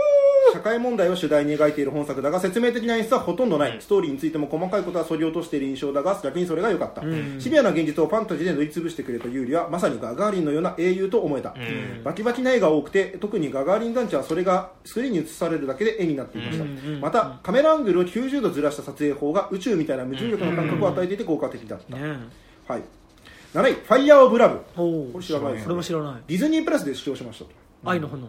うん。え？いやごめんごめん日本語で言ってみただけです。すいません。あちょっとちゃんと僕英語読めるんだよってことをちょっと今アピールしたかっただけで失礼しました、えー、と火山学者の夫婦のドキュメンタリー映画。あ町山さんがね紹介してるの聞いたわ。火山という非日常的な映像がまるで SF 映画のように見えて、地球上にこんなすごい景色があるのかと思わせてくれました、また演出がとても洒落ていたし音楽も良かったです、うん。6位 X おおおしゃれな B 級ホラーでマジ最高。劇中のポルノ撮影がメタ的な言及の対象ともなっており面白い、ん。続編が本当に楽しみ、うんうん。そうです。ねなんか映画の撮影論とか、映画に出るということとか,、うん。なんか映画を作る人たちのなんか熱量とかなんかそういうこう映画作りするやつらのなんかあれこれみたいなところに対して結構こうすごくしっかり描いていて、あの見た目以上になんかこうキャラの描き込みがしっかりしてるっていうね、映画作り映画ですもんね、でしたね、うんそれがまた79年舞台っていうのがいいんですよね、えー、あそうなんだそうそうそう。あの13日の金曜日の前夜でありあそうそうそう悪魔の生贄のよ翌年っていう、だからハロウィンの翌年ね、うん。はい、5位。リンゴとポラロイド、お知らんの、えー少し不思議系の SF、うん。これ少し不思議があのカタカナになってます、うん。藤子 F 不二雄が言うところの SF ですね。少し不思議系な SF ですね。えー記憶障害を起こす人がたくさんいる時代そしてこの記憶障害は完治しないとのこと、その記憶障害に対するリハビリをする物語、うん多くの説明をしない作品のためいろいろな解釈ができ考察の余地があるのがとても良かった。です、うん。4位グリーンナイト。おーモラトリアム謳歌型の怠惰な若者、うん。はい。彼はまだ何者にもなれずにいた。その若者の母親は魔術でグリーンナイトを呼び出し息子に社会へ出ることを強要する、1年後の死と引き換えに名声を得た若者。若者は約約束の死のために旅立つ。母親の呪いの腰巻きを身につけてこの物語は親や親戚の過度な期待に沿うことを拒んだ若者が覚悟を持つことで規制の構造を壊し自分なりの人生を歩むという下に飛んでいる、特にポストクレジットシーンで娘が権力の象徴である王冠で遊ぶシーンはまさにその極致だと思う、うん大自然と中世の装飾のディティールがとても素晴らしくてそれだけでも見る価値がある。さらに今作では覚悟を決めか決めかねている若者の心情を空想や夢やマルチバース的視点から表現しておりそれをうまく映像に切り出しているのが素晴らしい、うん。あ最後のあの記憶あのこの後デビッド・ローリーうん。お得意のやつですよね。逃げ帰った後にどういう人生を送るかっていうところがマルチバースってことです。多分。あの頭いいんだねなんか。あのみんなで全然わかんなかった尺長めのあのフラッシュフォワード。フラッシュフォワードみたいなのがこうちょっと出されるってやつですね、はい、3位、えーフレンチディスパッチ。おおそうですね。そんなのありましたね私もウェス・アンダーソンが大好きです。今作もウェス・アンダーソンっぽさ展開でめちゃくちゃ満足しました、はいはいえーまさにスクリーンで見る雑誌。褒めてるんでしょうか？でもそういう作りの映画 そうなんだ、うん。えー最大級の褒めですよ。そうなんだ、えーしかもとんでもなく面白くて素晴らしい雑誌、あー万人受けはしないような内容を巧みな構図と色使いで上質なカルチャーに仕上げている。さすがウェス・アンダーソン、えー今作もまた情報型の大波に飲まれ、え1回の鑑賞では味わ到底味わい尽くせない。せめて吹き替えならと何度思ったことか、うん。でもどね。そこがいいところでもあり何度見ても新たな発見がある映画って本当に最高だと思います、だから今年公開の映画で一番キャスト豪華だったのこれかもしれないよねああ確かにシャーメンも出てるやレアセドゥも出てるデしデデルトロも出てる。そうベニチオ・デルトロも出てるし。あとなんだっけあのスリービルボードの、えーああフランシス・マクママクマードンとマクドーマンマクマードンってマクドーマンとかも出てるしね。めちゃくちゃ豪華でした。ガガーリンの女の子もね出てましたね。なるほどね。ではい。2位、はい。コーダ。おらおー。こうだうんこうだ。こうだ。こうだ疲れてる、えー感動ポルノになっていないのが素晴らしい、あとお父さんが好きすぎる最高。アカデミー賞も取っているのでランキングに入れるのは気がしてましたがやはりいい作品にはた正直でいきたいです、いいですね。アンチアカデミー精やっぱあ神ねアカデミーちょっと入れるの迷うよね。そのアンカアンチアカデミー精神気に入った。聞いた別にアンチじゃないんです。アカデミー賞も取っているからわざわざ自分がランキングに入れるのはみたいなニュアンスなんででアカデミー賞と同じ価値観の自分でいたくないって話じゃない。それはあんたたちだけだよ。金持ち白人だろね。最後。1位。スペンサほペンスああ見てねーダイヤのあれか。やつですね。ああはいはいはいはいなんといってもジョニー・グリーンウッドの音楽が素晴らしい。そうなんだ。美しくも美しくも不吉な感じが映画のテーマにぴったりでした、映像も素晴らしいものの連続で特に、えー御用邸の円形などロケーションが抜群だし、室内の調達品調度品が、や、えー、と衣装も良かった、えー、とダイアナの内面や閉ざされた聖家で生き、えー表現していることや、えー束縛やその解放のモチーフとしての真珠のネックレスが使われていることが文学的で良かった、特に都合2回行われる真珠ネックレスのぶった切りは強烈だった、ほう。えーダイアナだけでなくシェフやお世話係の視点も入ることで、ダイアナだけに感情移入しすぎない構成になっているのがとてもいいバランスだと思いましたえー映画では映画だけでは、えーダイアナがどれほど心象しているのか心が傷ついているのか、えーえー分かりにくい測りにくいので下手するとメンヘラに思えてしまうのをそのバランス感でうまく回避しています、えーまあいろいろ書いてきましたが結局ラストの疾走感と爽快感だけでこの映画は最高です、でも見ればよかったな、ね。ね。でも爽快感だけにとどまらず最後のダイアナの表情が物語の先も予感させていて単なるエンドではなく内観ではさらに良い、今年のマイペースですと、ありがとうござい。ますありがとうございます。はい。えー最後、えー2023年も日時の配信を楽しみにしています。ありがとうございます。自分は読書会がかなり好きなのでまたお願いします。えージーン・ウルフとか、えあジーンウルフやりたいですね。うんうんうんうんえーあと,、えーと「ガラスの塔の殺人」とか「天国大魔教」も、えー、日時の影響で読みました。あーえー。すげえ。わざわ天国大魔教最近最新刊出ましたね。ざあ八巻やばいね。いつもカルチャー的きっかけを与えてくださる肉地図メンバーの皆様ありがとうございます。年明けがどんどんえー年明けが明けるとどんどん寒くなるので体調に気をつけてください。それではということです。ありがとうございます。本当の皆さんもちょっと一緒取りはい。竹木さんがトイレに行って。はい。じゃあちょちょっとじゃあその間高島君書いてもらっていいですか？ややります。はい、はい。はい。じゃあ続きましてえーどんどん行ってみようはいはい、ありがとうございます。お、ございます。えー、ラジオネームポテマキさんです。あありがとうございありがとうございま。ますえー、肉地図メンバーの皆さんお久しぶりです。えー、初めてベストを送ったのが2018年。おおーー気づけば4年の月日が経っていました。いやいやえー、冗談みたいな出来事ばっかの去年にも増して、クソな事件や事象が起こった2022年。ね、マジで精神が病むほど辛かったですが、えー皆さんのベストを聞きながら年明けを迎えるのが年始の恒例行事なので、これがなければ年を越した実感がないです。もう年。すいませんね、すいませんね。年明け開けちゃってね。もう開けちゃってね、本当にね。えー、自分にとってベスト回を聞くことはもはやセラピーと言っても過言じゃありません。いやいやありがとうございますえーフォルダを見ると、なんと、ザ・バットマン以来のメール、えー半年以上ぶりの投稿になりますが、見た作品の回は欠かさず配置しております。えー特にノープ回、スズメの戸締まり、えー、呪詛と激怒回は何度も、えー何度もうなずいてしまうぐらい好きな回。えー山田部長と中村さんのマイスモールランド回も印象に残っています。あーやりましたね。えー、肉質が信頼できるのは皆さんの映画好きがビンビン伝わってくる絶妙トークだけではなく、えーカルチャー感度の高さから来る最新のトピックと、えー世相を踏まえた社会的な批評が聞けるからです。えー特に高島さんのファッキン資本主義論は、ファッキン資本主義論なんですさっきそんなネーミングになったんですかえー自分のマインドにインストールされるぐらいに影響を受けました。えーそもそもこの世に生まれ落ちた時点で資本主義の世界にどっぷり浸かりながら生きているとはいえ、限界をとっくに過ぎて飽和状態の過去の異物を否定しなければ、底なしの地獄に落ちていくのを黙って見ているだけ。えー常に悲観し間違っていると発信していくことは、えーこの社会に生きていても十分できること。うんえーこの思想は、えー思考は今の時代マジで必要だと思います。はい、えーそしてベストに入る前に個人的な話をサクッとさせてください、はい。今年最初の回にて爆笑問題カーボーイのメール採用と同人誌を作る同人誌を作るという2つの目標を送らせてもらったんですがそうさん。えなんとか達成することができました、うん。イエーイ。素晴らしい。カーボーイのメール採用直後に山田部長からお祝いリップをいただけてめちゃめちゃ嬉しかったです。そうあのでカーボーイ聞いてたら、ラジオネームポテマキで呼ばれてておおってななって結構僕もそれびっくりしました。え太田さんの発言に対しては本当にね、去年以上に本当にね、駅して、駅駅してますが、そもそも逆張りの人ですし、良くも悪くもバカな道家なんであまり気にしてません。えー最悪、維新の会と吉本みたいな割らないほどズブズブな利害関係、過去橋本徹はタイタン所属タレントであり、ありますが、かっこ閉じになならない限りは、カーボーイを聞き続けたいです。えーなんだかんだ言っても、太田さんと田中さんのくだらないやりとりは聞いてて面白いんですよね。本当にそうですね。あと、カーボーイは結構やっぱ、あの、メールの、メール、送ってくる人のクオリティがめちゃくちゃ高い番組なので、なんかね本当お便り会聞いてるだけでも面白かったりしますよね、はい。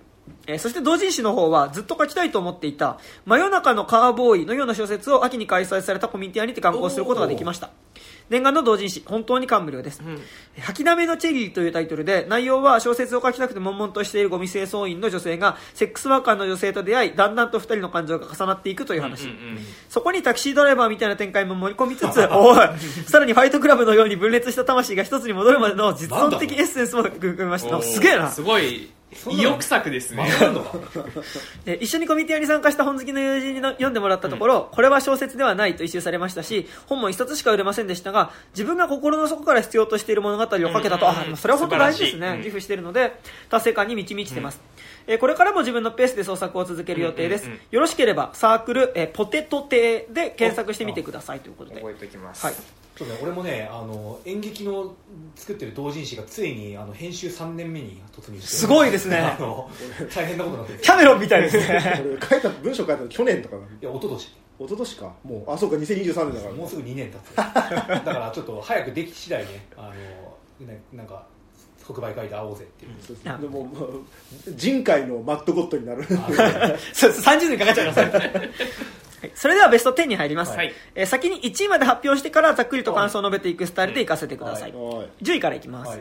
第10位マイ・ブロークン・マリコ。第9位カモンカモン。イェイ。第8位アンネ・フランクと旅する日記。イェイ。第7位フリー。おいいですね第6位ワンダ。過去1970年。これリバイバルでやってましたあはいはいねワンダ。ワンダ僕もすごい面白かったです、第5位チタン、うん。イエーイ。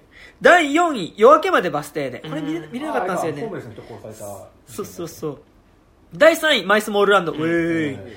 第2位幕府。あこれ知らないな、第1位夜を走る、はいはいはい以上新作映画と劇場公開作。それと今年配信された新作映画の98本から選びました。めちゃくちゃ見てますね。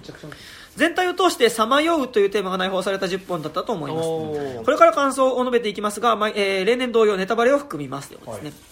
第10位のブロマイ・ブロークン・マリコは原作漫画の時点で大好きなのですがバスの中で主人公、えーシーノが友人えー親友マリコを胸に抱きながら座るショットを映像として見せられた瞬間自分の中でベストが確定しました、また真夜中のカーボーイの名前を出してしまいますがジョーとラッツォがラストで肩を寄せ合い抱き合うあの名シーンをマイ・ブロークン・マリコの2人は現代に見事にアップデートしています、そこだけ抜き出してみても名作に劣らない輝きを放って放っています。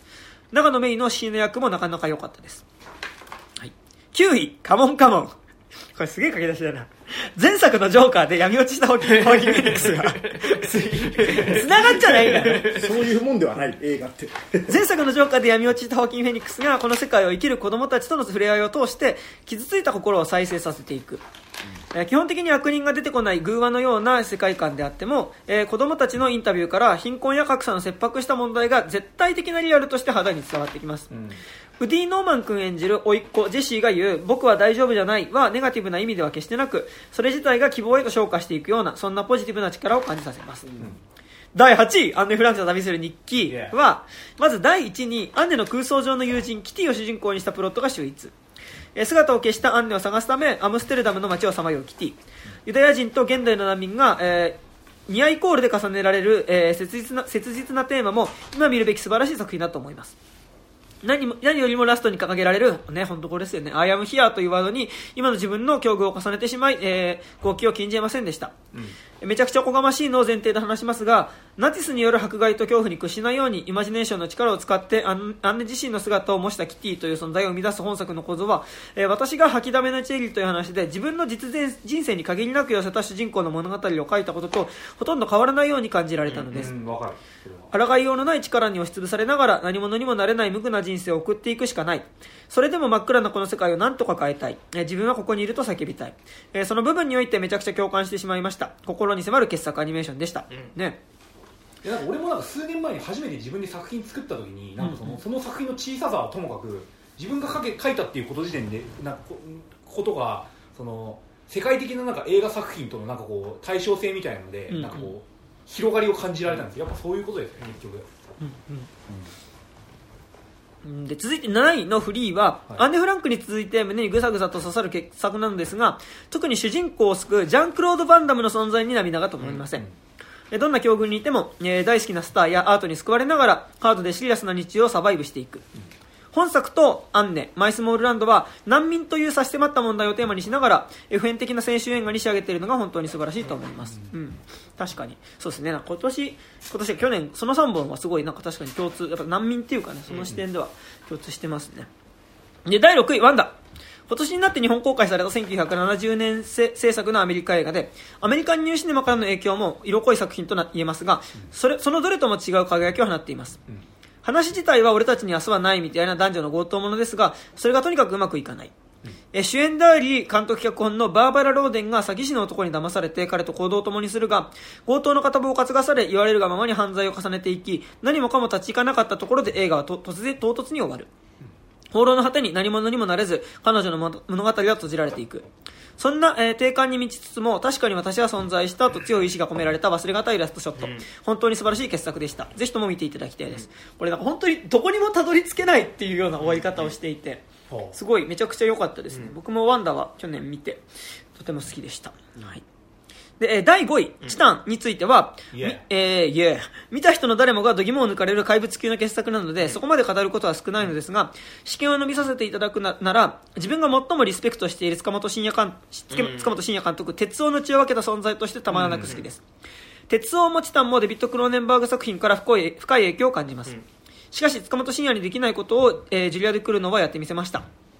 女性のシリアルキラーが誰彼構わず殺人を繰り返す様と人類の普遍的な営みを同居させて描く。圧倒的な映像の圧。鑑賞後にしばらく立ち上がらないほどの衝撃を受け受けるあの感覚はまさに映画ならでは。これからも世界をきょ、えー驚嘆させるとんでもない作品を期待しています。い。や本当そうですね、でもジュリエで来るのの次回作なんてね。さらにやばいものが来るんでしょ、下手したら。どうなってしまうというの。もうこの先なのかっていうね、ところですからね。ローの時点でやばいの来たとっつってたのがね、うんこの振れ幅ですからね。で、で第4位夜明けまでバス停で、はい。えー今年最も怒りを感じる作品でした、ホームレスの女性がバス停で寝ていただけで殺されるという最悪な事件、えーそこから着想された痛切な,、えー痛切なフィクション。ワンハリーとも近いアプレアプローチと言えるのですが本作は現代の日本社会の腐敗っぷりが随所に満ちています。一人の女性がコロナ禍によってむき出しになった不寛容な社会を嫌おなく転がり落ちていくそのさまよう魂がたどり着く、まえー街の片隅にあるバス停、えー救いの救いようのないものは提示され、えーひとまずの救いのようなものは提示されますが彼女の孤独と怒りはもう限界に達していましたいました。それが極限に達するあそれが極限に達するエンドロールの、えー議事堂バックそういう追い方するんだ、へー。エンドロールの議事堂バックか主人公の板谷由香さんのイメージショットであくまで現実には起きてないことが分かるのですが、えー安倍さん銃撃事件後の岸田政権のクソすぎる対応を目の当たりにするとあれが起こったとしても不思議に思えないです、えーむしろやってみろよと煽られているのかと思うぐらいに舐めた態度を続ける、えー犠牲者、為政者たちに、為政者たち、えーあの儀した態度を見ていると本当に心がすさんできます、マジでしんどかったですが、今の日本に向き合うために必要な怒りだったかもしれません。必見の映画と。これね、見たかったんですけど見れてないんですよ。最後あれだね東京自転車部ラストみたいなことあー、突っ込んできますからね。はい。で、第3位、マイスモールランド。うんうんあー見て見てないんだよねカトリーヌ・ドヌーブとジュリジュリエット・ビノッシュの手を引きながらカンヌのレッドカーペットを歩く是枝裕和のことをあまり信用できなく信用できなくなってしまった昨今。そんな中沈みゆくす沈みゆく沈沈みゆく日本社会の片隅にスポットライトを当てた素晴らしい若手監督の登場に新たな希望を感じました、うん。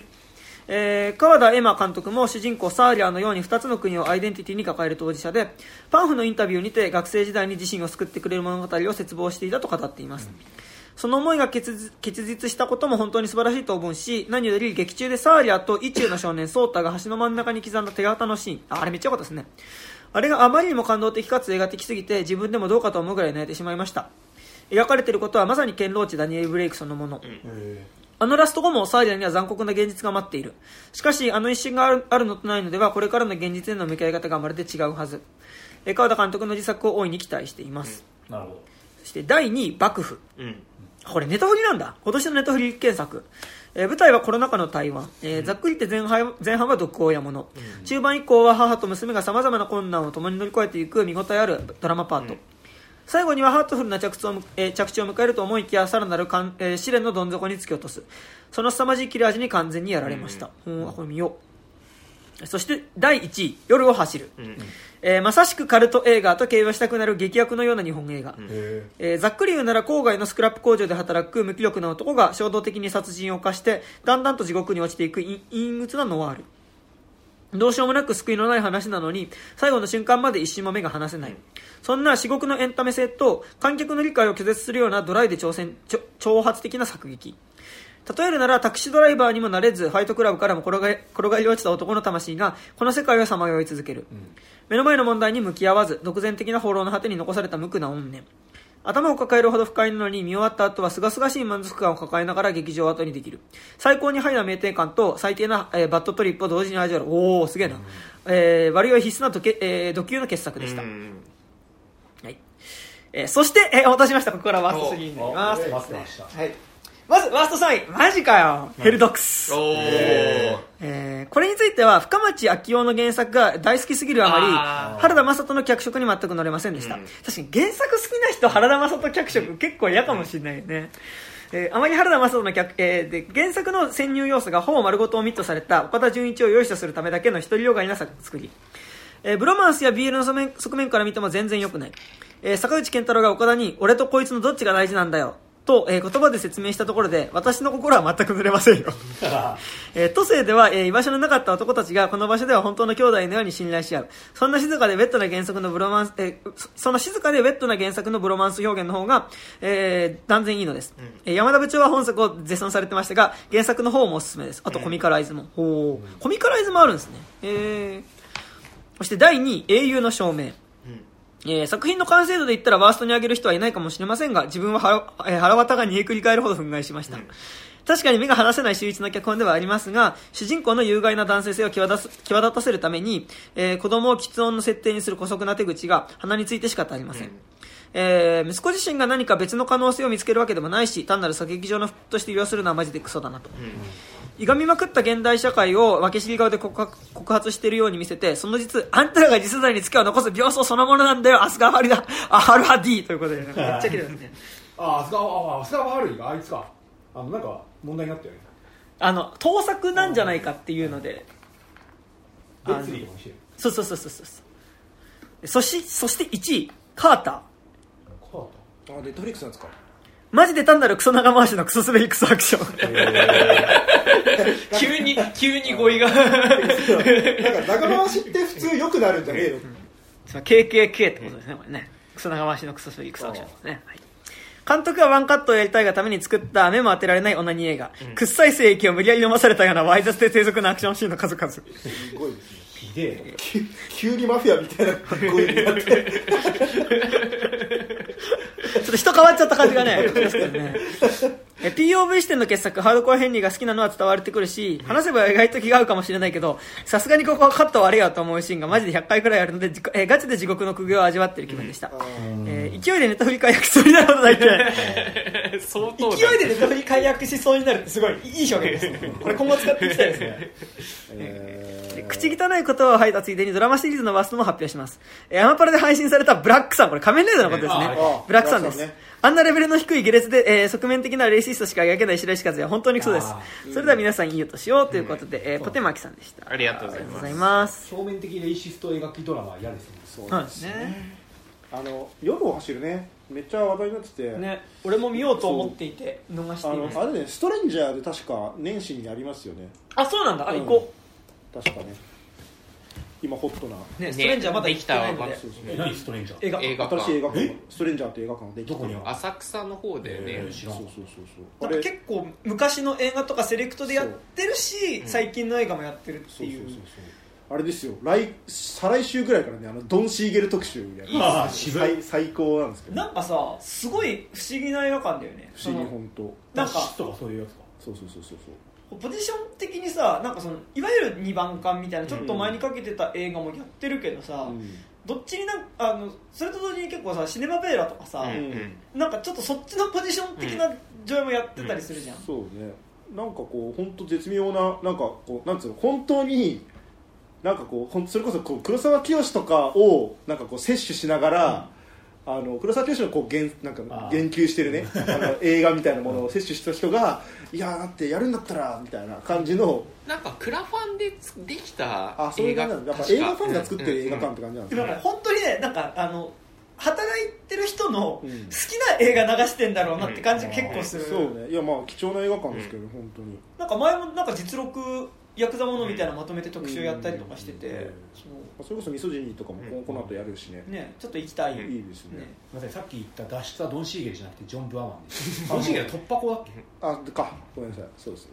あとどうでもいい訂正えーそうドラブルとかねいろいろやりますダーティハリー1とかダーデンハリファンもそうですね、うん。はい。はい。ありますけど。あと夜を走るはあのなんかあのすごいこうあの和製ブレイキング・バッドみたいな話だっていうふうに、あの宇野これまささんが言ってたんでおおー見てみたいなって。でも宇野これさん割となんか、はい。言言ってることはやっぱコメント快適には結構なそうてていうか、ていうか僕あの本当にお詫びして訂正したいんですけど、最近あのキネマ旬報とか読んでて、あの他のどの書いてるやつらのあのコメあの感想とかもあの批評ね、を読んでもなんかいまいちピンとこないこと多いんですけど、あの本当唯一割と共感できること書いてるのが宇野これまさんなんですよ。あれだけ言ってたのに。そう。なんかもうね、あの、だからツイッターはうん。おやめになった方がいい可能性が高いですけどあの書いてるレビュー自体は俺は何だったら結構なんか普通になんやかんやで結構信頼できるかもしれないなっていう、ただやっぱねうん前やったあれでだったけどあのやっぱ映画の公式サイトのさ、コメントでさやっぱ、うん。あなんかちゃんとしっくりくること書いてるなっていうのは大体宇野これですよね、そうそうそう。宇野これまささんね。思わぬ飛び火が。ちょっとツイッターとかだとちょっと見抜かしちゃったりしちゃって、うんそうなんですね。ねあんなよくないですね、僕はブロックされてます。よ、あ僕もあの本名アカウントの方はブロックされてないんですけどあのレートアカウントの方はバッチリブロックされてます。はいじゃあ続きまして、はいはい、えー、続きまして、えー、ソース太郎さんです、はいありがとうございます、えー、肉地図の皆さんこんにちは。ラジオネーム、えー、ソース太郎と申します、先ほどまでね言いましたね。あ言いました。はい。えー、ベスト10募集ツイートを、えー、見見たので今年も送らせていただきありがとうございます。ます。すはい、えー、じゃあベスト10から10位からいきます、えー、13人の命、おおえー、9位、えー、恋は光、おえー、8位ザ・ファーストスラムダンク。ー。イえー、第7位「トップガンマーヴェリッおクー」えー、6位「走れ走れ走れメロス」えー、5位「スープとイデオロギー」おえー、第4位、えー「マリー・ミー。おー。ー」えー、第3位「ブラックフォン」えー、第2位「コーダ愛の歌」第1位こちらアミコ、アミコよかったよね。えー、でここから、えー、表いきますね、えー10位の13人の命、えー、Amazon の配信映画ですが下手したらロン・ハワード監督作で一番好きかも、えー今年今年のベスト働くおじさん映画でした。うん。なんかあれですよね。あのこ子供たちがあの地下に閉じ込められちゃって。潜って救いに行くやつだ。実際の事件なんだよそうそうそうそう。そうザ・レスキューじゃなくて。いやなんかね何本かも映画化されててはい。はいその中のうちの1本がロン・ハワード監督で作られてるのがアマプラで配信されてるっていうやつですね。なるほどえー恋は光。こんなにこんなにも、えー抽象的で飲み飲み込みづらい題材をよくぞこんなにもキュートに詩的にまとめたなと感心しきり、えー小林監督作はやっぱり大好き、えー見た目以上にすごいことをやってのけている映画だと思います、えー第8位と7位の「スラムダンクと「トップガンは」えー映画館で見ている間に周りの観客の熱がぐんぐん上がっていくのを身をもって感じて、えー映画体験として幸福な2本でした、ねえー第6位の走れ走れ走れメロスはえーとある高校の演劇部を売った、えー追ったドキュメンタリー UNEXT で見れます、ええー高校演劇版頑張れベアーズ的な、えー面白さと何を演じるという、えー何を何かを演じるということが生徒にどう作用するのかという高校演劇というものの魅力が詰まった作品でした、えー第5位は、えーヤン・ヨンヒ監督の新作ドキュメンタリー「スープとイデオロギー」えー人の記憶というものについて考えさせる考えさせられる映画、えー序盤から序盤からは思ってもなかったところにたどり着くとてつもないドキュメンタリーでした、えー第4位「マリー・ミー」えー多幸感の暴力。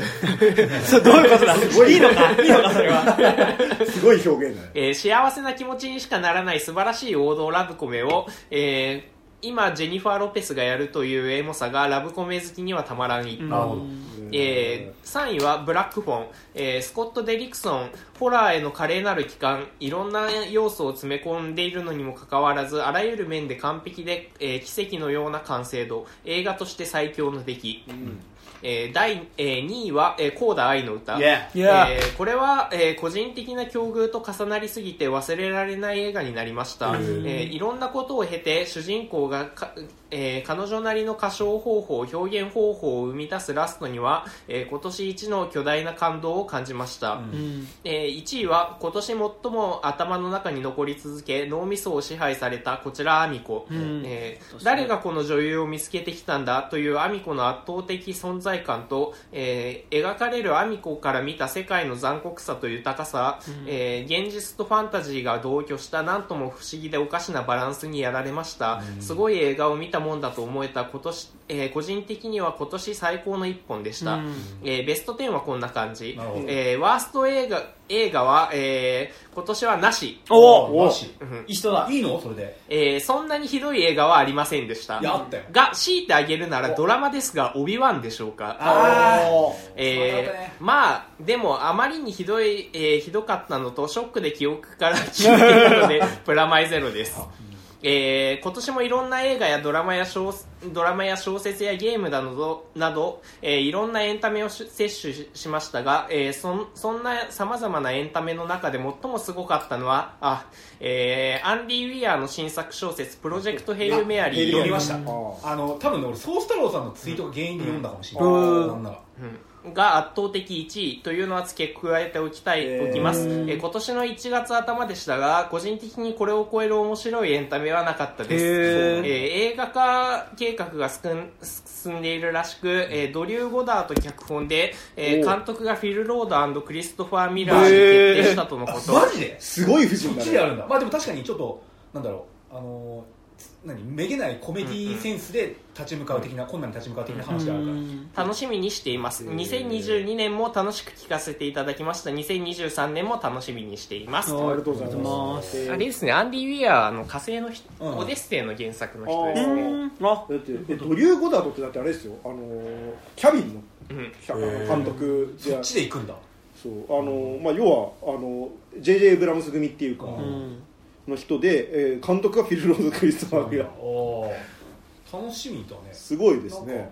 なんか,、なんかさあのフィル・ローダーのクリスファー・ミラーとかもそうだけどさなんかまあジョン・ワッツとかさ、うん。ジェームズ・ガンとかさ完全にアメコミに取られちゃってたまにはね違うの戻ってきてくれよってそうだよね。あとこういうこうさ売れたあの小説を映像化しましたみたいなやっぱ、まあ、ずっとあるけどさ、うん。うんなんか大抵なんかこうすっごいこう大きいお金が動いた結果さものすごく無難な布陣で無難な感じになりがちだったりするけどさなんかそこに対してなんかちゃんとこう割と、まあ、フィル・ロード・クリストファー・ミラーもまあそこそこキャリアあるけど、ね、いい布陣で、まあ、おしゃんないといいですよね。そうね確かにね。まあはハリウッドってよくあるからね。いや結構ポシャリキャっていうかクリスフィル・ロードクリストファー・ミラーはマジでそういうの多いから。だって、ハンソロもともとこの二人だったんだよ。そうですよ、でもなんか最近さ「ジ・オファー」を見てる「ジ・オファー」ってあーあのあのゴッドファーザー作るまでのうん。あの映画見てるんだけど、うん。まあゴッドファーザー特段大変だったってことだと思うけど、うん。いやなんかこれは簡単にそれポシャるよなっていう感じがあそのなんかゴッドファーザーはイタリア系の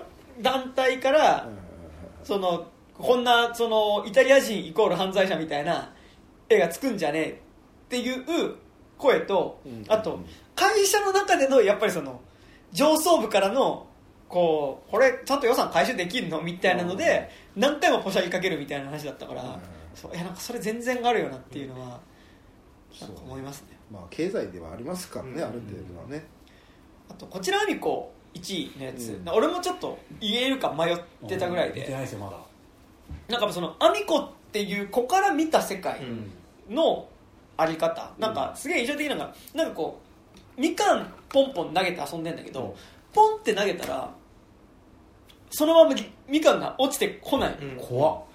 ででもなんかさアミコから見てる世界ではそうであるみたいな、なんかその、ある意味子供の感覚、まあ、ある意味子供っていうかまあそのアミコの感覚から見た時には、こうそれがあるっていうこと。でなんか多分描きようによっては全然ホラーになるもの。てかそうてかあの普通にあの村ホラーのアルカディアっていう映画あるんですけど、あのアルカディアで全く同じ描写があるんですよね。この村ではおかしなことが起こるんだよねってポンってリンゴ投げたらそのまま落ちてこないみたいな。へなんかその要はお母さんがその流産しちゃったことをうんきっかけに割とお母さんうつ病になっちゃってで、まあ、家族自体がそのだんだんバラバラになっていくっていうことを何か変化が起こってるんだけどアミコは気づいてないんだけどアミコなりに何かそこの不安みたいなものを感じていてでなんかそのすごい印象的なのが2階の部屋で何かガサガサ動いてる音がするっていうのをずっと言ってて、うん。それをずっとアミコが怖がってるんだけど、うん。まあ、それは何なのかみたいなこととか、アミコの世界にとってその音がしてるっていうものがどういうふうに見えてるのかみたいなことをなんかアミコの感覚で見てる世界をちゃんと映像で見せているから,、うん。なんか客観的にその話聞くと多分怖いんだけど、でもなんかそこから見えてる世界のこうきらめき感みたいなものがなんかちゃんと映ってる作品でめちゃくちゃ良かったですねこちらアミコね。はい。恋は光はあとあれですよ。あの小林圭一ですよ。昨日急いで見ましたよ。どどうでした？まあなんかね決戦が金曜日はちょっと良すぎて決戦とあの日曜日。あ日曜日。金曜日ですねドリカムだからちゃ ちゃんと見れてなかった感はあるんだけど なんかあのね要はあの恋をしてるっていうオーラキラキラキラっていうのが見えちゃう人た人たち、まあ、何人か出てくる話だけどやっぱ「ハンターハンター」読んでるから「ね。熱で隠しとけ! 」そういうんじゃねえんだ。よそういしてるでまとってる蓮華、あでもナチュラルで練しちゃってる人たちナチュラル練してるのをやっぱ意識して絶にするとか行にするとか発にして使い分けろみたいでもなんかすごい小林圭一はなんかずっとその好きっていうことはどういうことだろうとか,、なんか恋愛ってどういうことなんだろうみたいなのをなんかそれで言うとめっちゃあの今泉力也とかもやってることな気がするけどなんかそこの面倒くさいところじゃなくて、な、うん。なんかもうちょっとこうろ論理的にそれをやっていくことの面白さみたいなのがすごいあるのであとなんかこれもめちゃくちゃチャーミング出てくる役者たちがなんかその好きっていうことをなんかこう分かんない人っていうのが、あこれがすなんかこれが好きっていうことなんだって気づいた瞬間のなんか興奮みなんかこう可愛さみたいなのがめちゃくちゃ画面に映っている映画で。神尾楓珠とかだっけ？花かな？んかすっごいおじさんみたいなこと言うとさなんか最近あんまイケメンの顔の見分けがつかなくなってきたんで。それは本当におじさんみたいなことを言ってます。あああの子かいなんかだんだん分からなくなってきた。でもあの声は光めちゃくちゃ良かったです、はいありがとうございます。ありがとうございます。続きましてはい。さて、えー、29歳の皆さんこんにちは。ぬらりと29歳のあ20あごめんなさい。29に肉地図の皆さんこんにちは。ぬらりと申します。これ知り合いだからなんか俺が読むの申し訳ない今年の初めに方にメッセージを送って年末ベスト映画を送るのを目標にすると言ってたので送ります。いやお。あざっす。目標達成。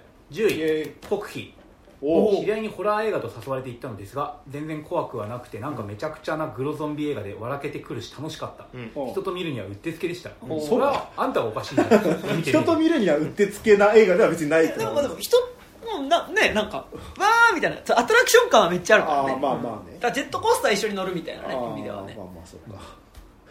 9位パリ13区。イエーイ。映像が綺麗だけどずっとやってるばかりで飽きたなとか思ってましたがセックスした後にバイト先のレストランのホールでバレエみたいに待っているところと最後キスして気絶して地面に倒れ込むシーンがとても良かったので私は初めて見たけどキスして気絶シーンって昔からよくあるんですね。そうなのそうなんです。そうなの？どこで誰に聞いたの？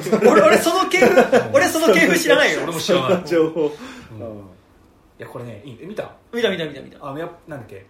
その主人公の女の人がなんか最初あのシェアハウスしてるあの、まあ、もう一人の主人公の黒人の青年となんかこうシェアハウスしつつ、まあ、お互い割とやりてえし、うんうんセフレみたいになっていくんだけどなんか彼にもなんか恋人ができたりしてまず1回目その彼女があのクラブ行くんだけど MDMA やったらすんげえやりたくなっちゃって雨の中急いでもうそのセフレの あのシェアハウスのボーボーイフレンドのシェアハウスにこう向かってこうやって「あー!」って言って走って帰ってきたら彼は普通になんかデートした後のあの新しいか新しいなんかその時できた彼女とセックス中で「おお何帰ってきてんの?」みたいになっちゃって「なんだよ」みたいな「この間ウキウキでコンドーム箱買いしたのに」みたいな感じの。彼女がなんか中盤でなんかマッチングアプリとかでハマりまくってハマりなんかやってなんかその休憩中にあの30分の休憩であのマッチングアプリで会った男でやりに行くみたいな。う。んでやって帰ってきたところでバレエ踊んでバレエ踊る。うん。もう最高。ういやいい映画ですよ。いい映画ですよね。いい映画です。いい薬ですね。8位「秘密の森のその向こう」おお今年の紅葉はこの映画で満足しました。静かだし特に何も起こらないけどたった一言のためたった一言のためにこの贅沢な時間を作品にしたんだと思うとグッときました。うん。放題は謎や仕掛けがあるみたいな感じで煽っていますが現代見ると女の子の設定は前提としてあ前提としてあらみたいだったのでそこは微妙だなと思いました、うん。前提としてあらみたい前提としてあるみたいな。あそういうこと？あそう打ち間違いごごごね、すいませんこの映画の本質は全くそこじゃなかったです。へえこれ見てない俺もちょっとね見たかったんだけど見れてないよなねいずれ見ます。いずれ見ます。はい。僕も見ます。7位聖なる証。ネットフリックスで見ました。さびれたところにポツンと立つ家。という絵が美しかった。全然大丈急に夫しゃっくりが。始まり終わり方も仕掛け的だったのですが物語のメッセージに通じていて示唆的で面白かった、宗教はやっぱり嫌いです。いいね。いやいや宗教はやっぱり嫌いです。丸って。なんか なんか言いそうで誰も言わなかった宗教はやっぱり嫌大いです。きいしね。嫌いなタイやっぱその終わり方いいですいいね。よね宗教はやっぱり嫌いです。なんか戦争はやっぱり嫌いですのノリで言うの。いいっすね、これ使っていくわ俺。うん宗教やっぱり嫌いです宗教はやっぱり嫌いです。うん。いい。いい。なんか本当にコリコリしてんだな感があって、うん。いいね、えー見た後に知ったのですが原作はルームの方だったみたいで、へー。ルームってあれか。監禁されて、あうん。トレンブレイク。あトレンブルクのあれだ。いい映画でしたよ、えー、と第6位「カモンカモン。カモンカモン」主役の子供が良かった。うん。カモンカモンンを前へ前へって訳すのもいいし、うん。あんまり覚えてないですが全編通じてえ翻訳が良かった気がします、うん。いろんな境遇の子供たちのインタビューもグッときました。ああったね。俺あれは思い出したんだよねあのいやあったねってかもうそれがめちゃくちゃ印象的な映画じゃないですか。だっけ？そうだよそこであれ思い出したんだよ。えーっとあのー、神風タクシーの冒頭いや違う。えっとあのー小学校の教師がなんかいろんな問題に立ち向かってみんな頑張れ金八先生みたいな。いっぱいあるよそんな 学校の先生。学校の先生。なんか7年ぐらい前になんか感動する映画。いやいっぱいあるでしょ。君はいい子だ。ああ君はいい子ね。はいはいはい。君は以降その小学校の先生がいろんな問題に立ち向かっていてどうたらでまとめるの。が良かったね、あそうですか。えーなんせ今年は白黒映画が多かった気がするんですがそうですね。パリなぜなんでしょう？13確かとカモンカモンってね。にそうね。あのソウルラブサンダーもやってたからね。え？なんだろう。モノクロで？途中からねあの色のない惑星って色を全部吸い込んじゃう惑星に行くっていう話が出てきてそこの惑星を降り立った瞬間からしばらくの間完全白黒映画になるんですよ。多分これ今ここで言ったモノクロ映画とちょっと違う。ちょっと違う。ちょっと違う気がするなそれなんか。いやいやまあそうだけどさでもなんか流行りなんだなと思ったわけ、うん。ノベンバーもね。あとメンバーもそうだね。モノクロだったね。なんかもう一本ぐらいあったよね。なんか忘れちゃったけど、モノクロ映画。うんままあベルファストとか。ああーベルファースト。あそうベルファーストあったわ。そうだそうだそう。だでもあれ最初と最後一瞬から。まあまあまあ、うんいや別にえ白黒判定みんな厳しくない？なんかなんか全編白黒以外は白黒にヒズみたいな感じなの？いやだからねその白黒で撮ることをなんか作品の基本としてる映画かどうかっていうのはなんか結構ある気がするまあ。なんかそのあー設定として白黒になるっていうのとちょっとなんかいやいや少し違う気がするなまあ、うん、まあはい。はい、はい。えー第5位「コーダ愛の歌」ああみんなここうだ結構いやコーダ普通にやっ来てますね。ぱいい映画なんですよ。うん。なんか、声の代わりに手話が人それぞれ特徴はあるなって思った、うんうん物語でよくある感動ストーリーなのかストーリーの中なストーリーなのかもであんまり好きじゃなかないはずだけどこれは良かった。うん。全部あんまり嘘っぽくなかったからかもしれないです、あ最後のハンドサインがかっこよくて今年は写真撮るとき大概真似してました。真似してます俺も。へえ「アイレアリーラブユーねグワシグワシみたいなやつ、はい。4位「クレイジー」ジャン・マルク・バレ監督で作られたのはもっと前だけど日本公開は今年だったみたいです。音楽も良かったし5人兄弟で仲悪いのかいいのかみたいな家族の話で楽しかった。生まれたばかりの赤ちゃん抱っこしようとして落とすっていうの ありそうでないけどやっぱり実際起こりうるなと思いました、クレイジーでいいらしいですねね。うん。予告だけ武蔵野間で見て。うん。ちょっとなんかなんかね見なきゃなと思いながら終わっちゃった。なんかリンクレーターの映画っぽいなみたいな予告だけ見てああまあね。色合いがね。はい。はいすいません。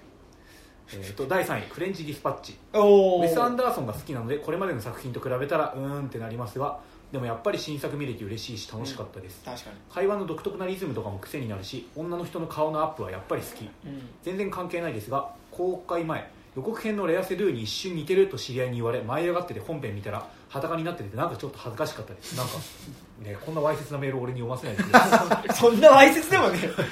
レアセズーに似てるって嬉しいよね。嬉しい。うん最大級の褒め言葉じゃないそれ。ね。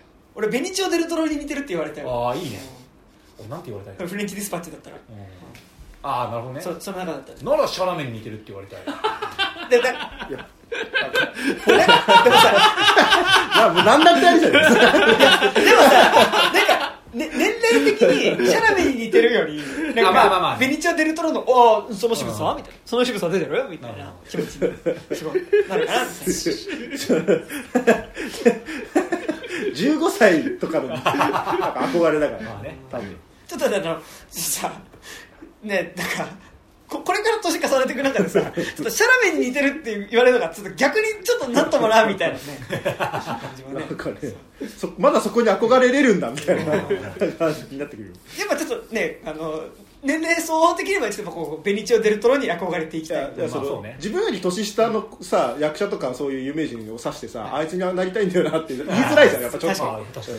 え何言ってんの？みたいな。うんなんかね。はい。第2位リコリスピザ。おおー初め入る最高可愛い最高。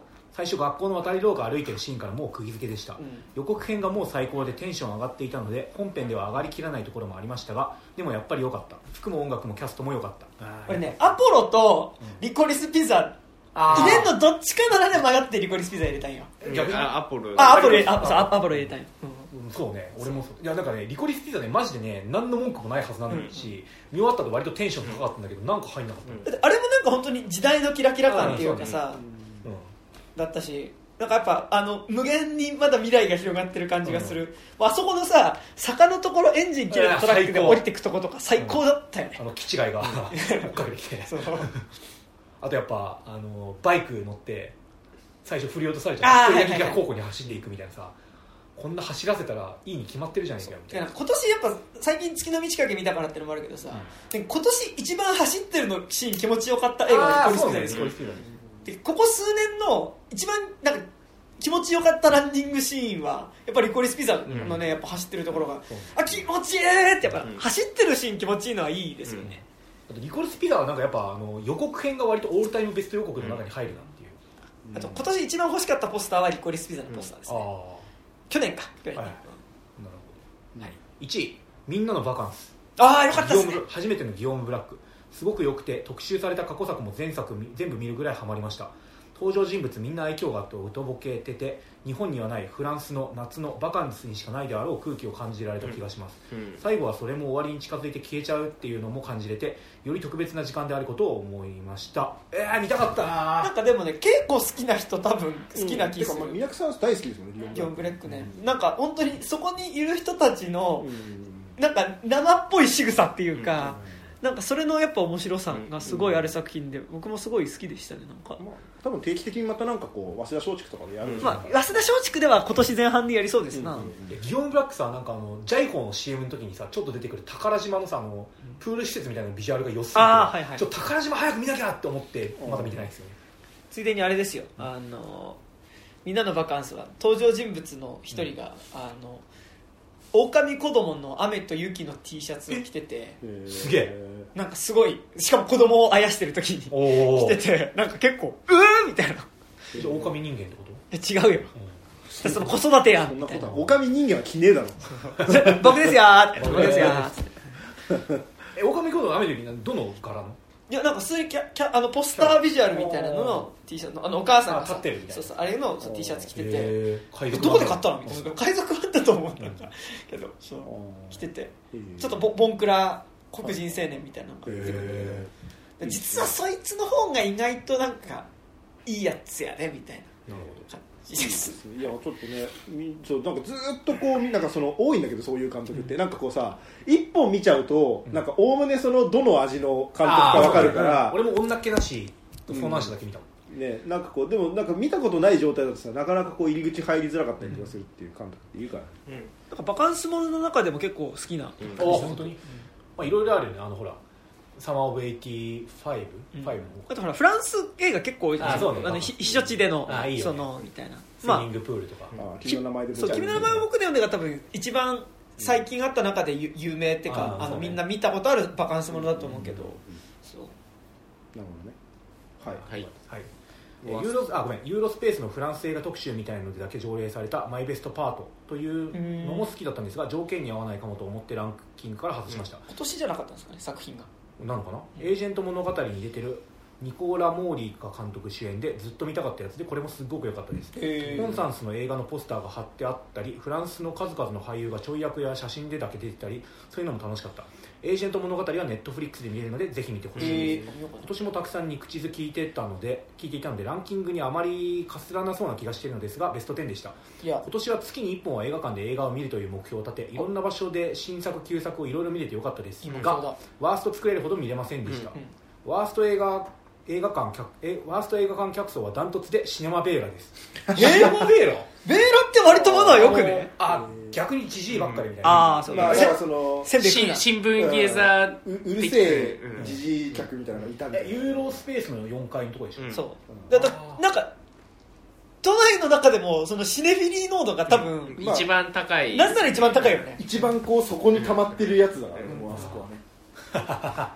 でそういえば早稲田松竹で山田さんを見かけたのですがびっくりして話しかけれず何か食べてるところをただずっと見てしまいケバました。ブ食ってた。そうけあの完全にそれは最近の僕は早稲田松竹で何か食ってるといえばもうそこの隣の隣にあるね350円のケバブがあってそれを買って早稲田松竹の前であの目の前のタンポポハウスを見ながらあのケバブを食うっていうことをいつもやってるので。ああそれいいな。俺さ新聞芸で行くとさいつもあのなんかちょっとお腹すくじゃん2本立てだと、うん。でもその時のさ正解いまだに分かってそう。たというかね新聞ゲーザーあの食えなくなっちゃった。中でね。中で。そうだからそう。でいつもあの近くのファミマ行ってサンドイッチとか買って食ってるんだけど、なんかどう考えてもこれが正解じゃない気がしてて。あのねてかあとコロナになってから早稲田松竹一本一本の間隔ちょっと長くなったから消毒してるからね。ややっぱベストはあのその通り沿いにね、うん。隣の隣っていうかちょっと行ったところに、うん。あの歩いてるのも 3, 3分ぐらいのところにね、うん。350円でケバブ食えるところがあってそこでケバブ買ってあ一人でこケバブ食いながらねあのあのあそこの前の通りをね見ながらケバブ食うのがねそれを見てる人もいたっていう。ーなるほど 声声かけてくれよな。えー気づかれてないと思うのですが怖がらせていたらすみません。来年は肉地図の人見かけたら聞いてますって言い逃げしたいです。えであの俺は知り合いなんだから別にいいじゃん。ケバブ食ってる時はもう無我夢中でケバブむさぶりついてるんであの誰が見てるかとか全然多分何も気づいてないと思いますてかあんまりさすがにさまだそこまでの自意識ないよね。その 誰か見てるかもしれねえなって思いながら日常を過ごさない。俺も映画ポッドキャストやってるしな。ケバブってね結構立って食べるのむずいよ、まあね。その細切れの肉とさ千切りのキャベツだからさこぼれやすい。ちょっとこうソフトクリームとかと同じぐらい結構こぼれないように食べなきゃいけないので、うんはい、もうケバブのことしか考えてないですね、えー来年も皆様の面白くて勉強になるお話をたくさん聞けたら嬉しい。ですこれこれめちゃくちゃプレッシャーよこれ講義もまたしてほしいです。では良いお年を講義ってあれがあのレイトさんのあのあー YouTube に出てもらったあれのあれの何のあれ、うん、では良いお年をぬらりとあありがとうございます。はい、僕の友人のね近藤亮太監督が出てたあのファースト映画大学の聖火日っていう魚夏の人がいた YouTube チャンネル私のやつなんですけどそれのやつで見れます一斉したやつのやつですねはいあまだここっち書いてないあオッケーオッケはいじゃあ続きましてあどうもありがとうございました。ありがとうございましたはいえー、っとラジオネあ沢尻エリカバデューさん。おーお久しぶりです。久しぶりです久しぶりですえサージェリカバドゥータさんって初年度から送ってもらってる多分う。んうん。もうあの数少ない。誰が聞いてるね初年度にそう送ってくれた紙ねセブンぐらいの。神セブン。神リスナーに対して神。聞いてる人の中でそのね神セブンって超古参リスナーですね。そうですね。はいえー、明けましておめでとうございます、ありがとうございます。えー初期からのリスナーにはなりますが年間ベストでの投稿についてはだいぶご無沙汰しております。そうですねそうです。せえー沢尻エリカバデューと申します。なんか懐かしいなもうなんかねこのうん五感が。ね。ね。えー有料版含めずっと継続して拝聴させていただいておりますあがあ、えーコロナ禍などで一昨年昨年と見た映画の本数が10本もいかず、投稿させていただく機会にしてしまっていました。が、えー今年は久しぶりに17本もの映画を見ることがでえー、枯れ木も山のにぎわいになればと思い筆を取りまいしたやそんなね。いや最悪ね映画見ないよりはあの映画を見ないでラジオだけ聞いた方が何もないよりはマシですから。ゼロよりは。あとあの見たの1本とかでね。送ってもらって全然。全然。ラジオだけ聞いてくれって一本見見た結果ワーストだったのか一本見た結果ベストなのだったか。ってありますか？ありますか？らねどっちでもないってこともあるどっちでもありますですね。はい、えーでさて今年少なくとも自分が見た映画については3つのジャンルに大別されると思います。ー。そしてランキングについてはそのカテゴリーの単位でランキングしております。うんその3つのジャンルですが80年代から90年代についてのその後の映画。は痛みや喪失を抱えた人が日常の中で回復のきっかけをつかみかける映画。お格差と格差間の争いの映画になります、私の底辺文化系トークラジオの楽しみ方ですが肉地図の方じゃなくて底辺文化系トークラジオとしていただいてるんです。ね、えーの楽しみ方ですが山田さんのパンチラインあふれるトーク力や考察、うんえーもはやインサイダーになられたレイトさんのクリエイティブインサイダー。い方悪いですね。業業界の業界のもう中の人になられてしまったみたいな、えーこの二方の安定した骨組みの上に、えー小市民的なハッピーエンドやウェルメイドの安易な展開を好む自分に対して、えー常に冷や水をぶっかけてくれる高島さんの「いやいやでも」から始まる冷徹な今の視点なんかそのさ自分のさ恥ずかしいみたいなの恥ずさかしいね分析されてる。分析されてるのすごい嫌すごいだよね恥ずかしい。え ーさらにそれでもロマンチックな何かを常に求め世の中は基本的にいいものだという信念が奥底に感じられる竹木さんのオプティミズムだろ？自分で言うこの竹木さんのオプティミズムと高島さんのリアリズムがぶつかる瞬間のスリルが日地図のハッピーだと思いますいやこれはね割と表としては正しい気がする。そんなぶつかってるっけまあまあそういう印象ないんだけど。ぶついやでも高島君がのこうはこう表みたいなのが割とこう全体の中になってる時にいやでもここは好きだったよみたいなことを結構竹木さんは割とこう確かにね。言うみたいな。まあスズメの戸締まりそう。あそう。ねそう。あの言ってることは全部正しいかもしれないけどそれでもみたいな。いやでもここだけはさみたいな。そうね。意外と言いますよね。なるほどね。あだと思っておりますと、えーそして自分のランキングに引き寄せて言えば残念ながら今年は現実のリアリティが勝った年になったと言わざるを得ません、ね。では、えーまず10位から8位までの80年代から90年代についてのその後の映画ですと、いやいやだからいいね。なんかこのこのなんか部門に分けてあるのでこうランキング発表になるからってすごいいいね、えー10位これちょっと読めない。火曜年歌あああのウォンカオ。中中ああワイ 4K のリマスターのやつか。ですね 4K リマスターのやつ、えー9位、えーこれちょっとあの3本ずつで分かれていきますね、えー9位が歩いてみた世界、うんうん。えー8位がフィッシュマンズ。うん。となります、ああフィッシュマンズ今年だったかえフィッシュマンズって去年？まあまあまあまあまあまあまあまあ。まあまあ。まあまあフィッシュマンズってあのドキュメンタリーでしょ？フィッシュマンズの。ですね。ちょっとそれはあの言うことがあるんで言うことあのいい意味で言うことがあるん。でちょっと後で。うん。オッケーあのまあまあ。で、えー、と学生時代夢中になったウォン・カーワイの、えー一連の最上映の中で、えー、歌謡年歌は、特に監督の特質の一つであるノスタルジアが上品に内包されていて何とも切ない気持ちになりました、歩いてみた世界は岩波ホールの最後の上映作品としても感慨深かったんですがこれも青春時代に憧れたブルース・チャットウィーンの亡くなるマリワの姿が収められており心を揺さぶられました、そしてフィッシュマンズ。いろいろと噂のあった佐藤信春。えっと佐藤慎介。慎介。ごめん。慎介かな慎介でいいんだ。うんあごめんさ佐藤慎二慎二であ新次か。佐藤慎二佐藤真二の死因。ファンなの。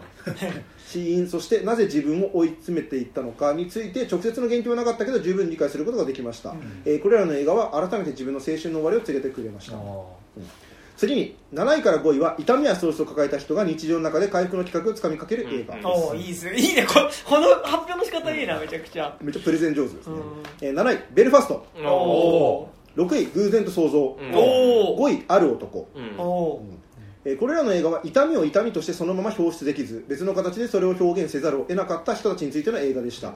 これらの映画には何とも思いもよらない形で感情を揺さぶられる瞬間があり忘れられない映画になりました、例えばベルファストのダンスシーン、例えば偶然と想像の歩道橋でのおばさん2人のシーン、がこういった庶、えー庶民の日常の上位に格差をテーマにした映画が来てしまうのが2022年ということになります、えーで4位、えー4位がニューオーダー、うん。ああニューオーダーね。えー3位アテナ。うん。あおー。2位ノープと。うん。あこれらの映画の中で格差間の争いから実は第三者が漁夫の利を得ているという何とも切ない現実を描かれているのが現代的でした。確かに。ニューオーダーの軍事政権しかりアテナの極極右組織なりノープのあいつらしかり、はいえーこの中ではノープのみ映画のエンディングでは一旦、えー底辺の逆転を描いていますが、まあ、必ずしもハッピーエンドとは言えなかったと思います、ニューオーダー本当に胸くそ悪いんだよね本当に嫌な気持ちになる。映像がずっと続くよはい。えーさてここまで脳書きを垂れてきましたが、1位はこういった現在の文脈や自分史とは全く関係ないこの映画になります、1位 RRR あいやもう説明は不要だと思いますが、この映画はさまざまな矛盾矛盾を暴力的な絵作りで一つの映画の中に取り込んでいます、まあそうね。うん。えー水と火田舎と都会西洋と東洋そういったものをないわぜにして3時間ばかりの映画に落とし込んだ監督の力量に力量には脱帽しました、最高です、えー今後の肉地図が RRR の相反する2人の主人公のように高島武木さんと高島さんの2つの思想の対立が 絡み合ってさらなる高みへ登っていくよう期待して筆を置かせていただきます。長文乱文失礼いたしました。あ肩車しないと。肩車しないやっぱね見なきゃいけないのかな RRR あるあるでもなんか配信とかにも置くんじゃないかな、ね なんかさいや、まあ、肉地図に対するこう言及ってさ今までいろいろしていただいたりとかしたことあるけどさあんまその武木さんと高島さんのた高島さんの対立がっていう。思想は 対対極にあるけど対立はしてない。ねあんまなんかその印象やっぱないんだよね普段だとねまあなんかそのまあ、意見のでもそのさっき言ってくれたことはまさにそのままで、高島君が冷や水をぶっかけたことに対して俺も冷え冷えになるんだけどでもだがみたいな。あこの一点だけはこの一点だけはどうかみたいな。オプティミズムでありロマンチズム。ですかね。すいませんねロマンチズムで。いや僕も十分ロマンチストですよあ全然。いやそれノベンバーなんで。すからねいやね。ということで、えー、サージーレイカブで。ありありがとうございありがますとうございます。すごいでもいい本当になんかランキングですねなんかねなんかこジャンル分けというかね。う2022年の映画をこうざっとこう洗っていくような感だからニューオーダーは俺も一瞬入れようか迷って、まあちょっと入れなかったな、うん。本当にでもなんか地獄巡りうん。が続いていくような映画でなんかあのシステムの暴力性みたいな意味ではなんか一番なんか今年なんか本当にそれを描いてた映画な気がするのでとても良かったです。よ、マジで人間が本当機械のように、うん。ね判別され処理されていくもう完全にホロコーストの絵面そのまんまみたいなのやってて、ね、あとやっぱ金持ちの人がさうん。一回その政権が転覆したところでこう収容所に入れたところでどんどん人権っていうかさ、うん人間としての権利を剥奪されていく過程っていうのがさ、まあ、とても恐ろしい作品でございましたがね。はい。はい。では続きまして、えーはい。はい。ありがとうございます、えーラジオネーム週末のミミズさんからです。ありがとうございます。はい。えー皆さんこんにちは。ラジオネーム週末のミミズです、はい。はい、週末はあれですね。あのエンド・オブ・ザ・ワールド。そう。アポカリプス。ウィークエンドではなくてそう。エンド・オブ・ザ・ワールドですね。はい。はい。えー今年はいくつかの投稿メールを読んでいただきありがとうございました。いやいや、こちらこそありがとうございます。上半期の終わりからあまり映画館に足を運べませんでしたが、今年見て良かったものの感想を送ります。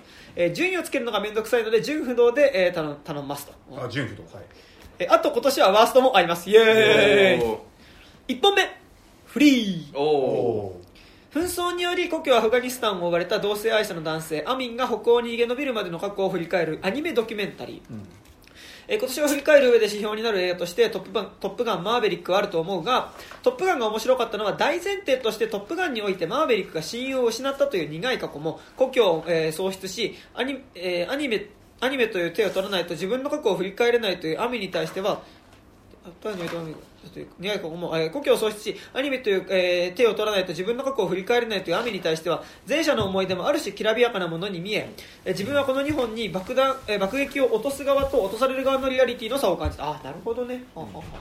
そして「トップガン」を面白く感じられるのは、えー我々が爆弾や、えー紛争とあ爆撃や紛争といった恐怖を身近に身近に感じれていないからなのではということにフリーを見ることで気づかされたので、えーあえてあげるならこっちだと思いました。なるほどえー全く意図してなかったけど「トップガン」を見た直後にはしごしてああこの映画を見れて すごいいいいいですねこの順番ね。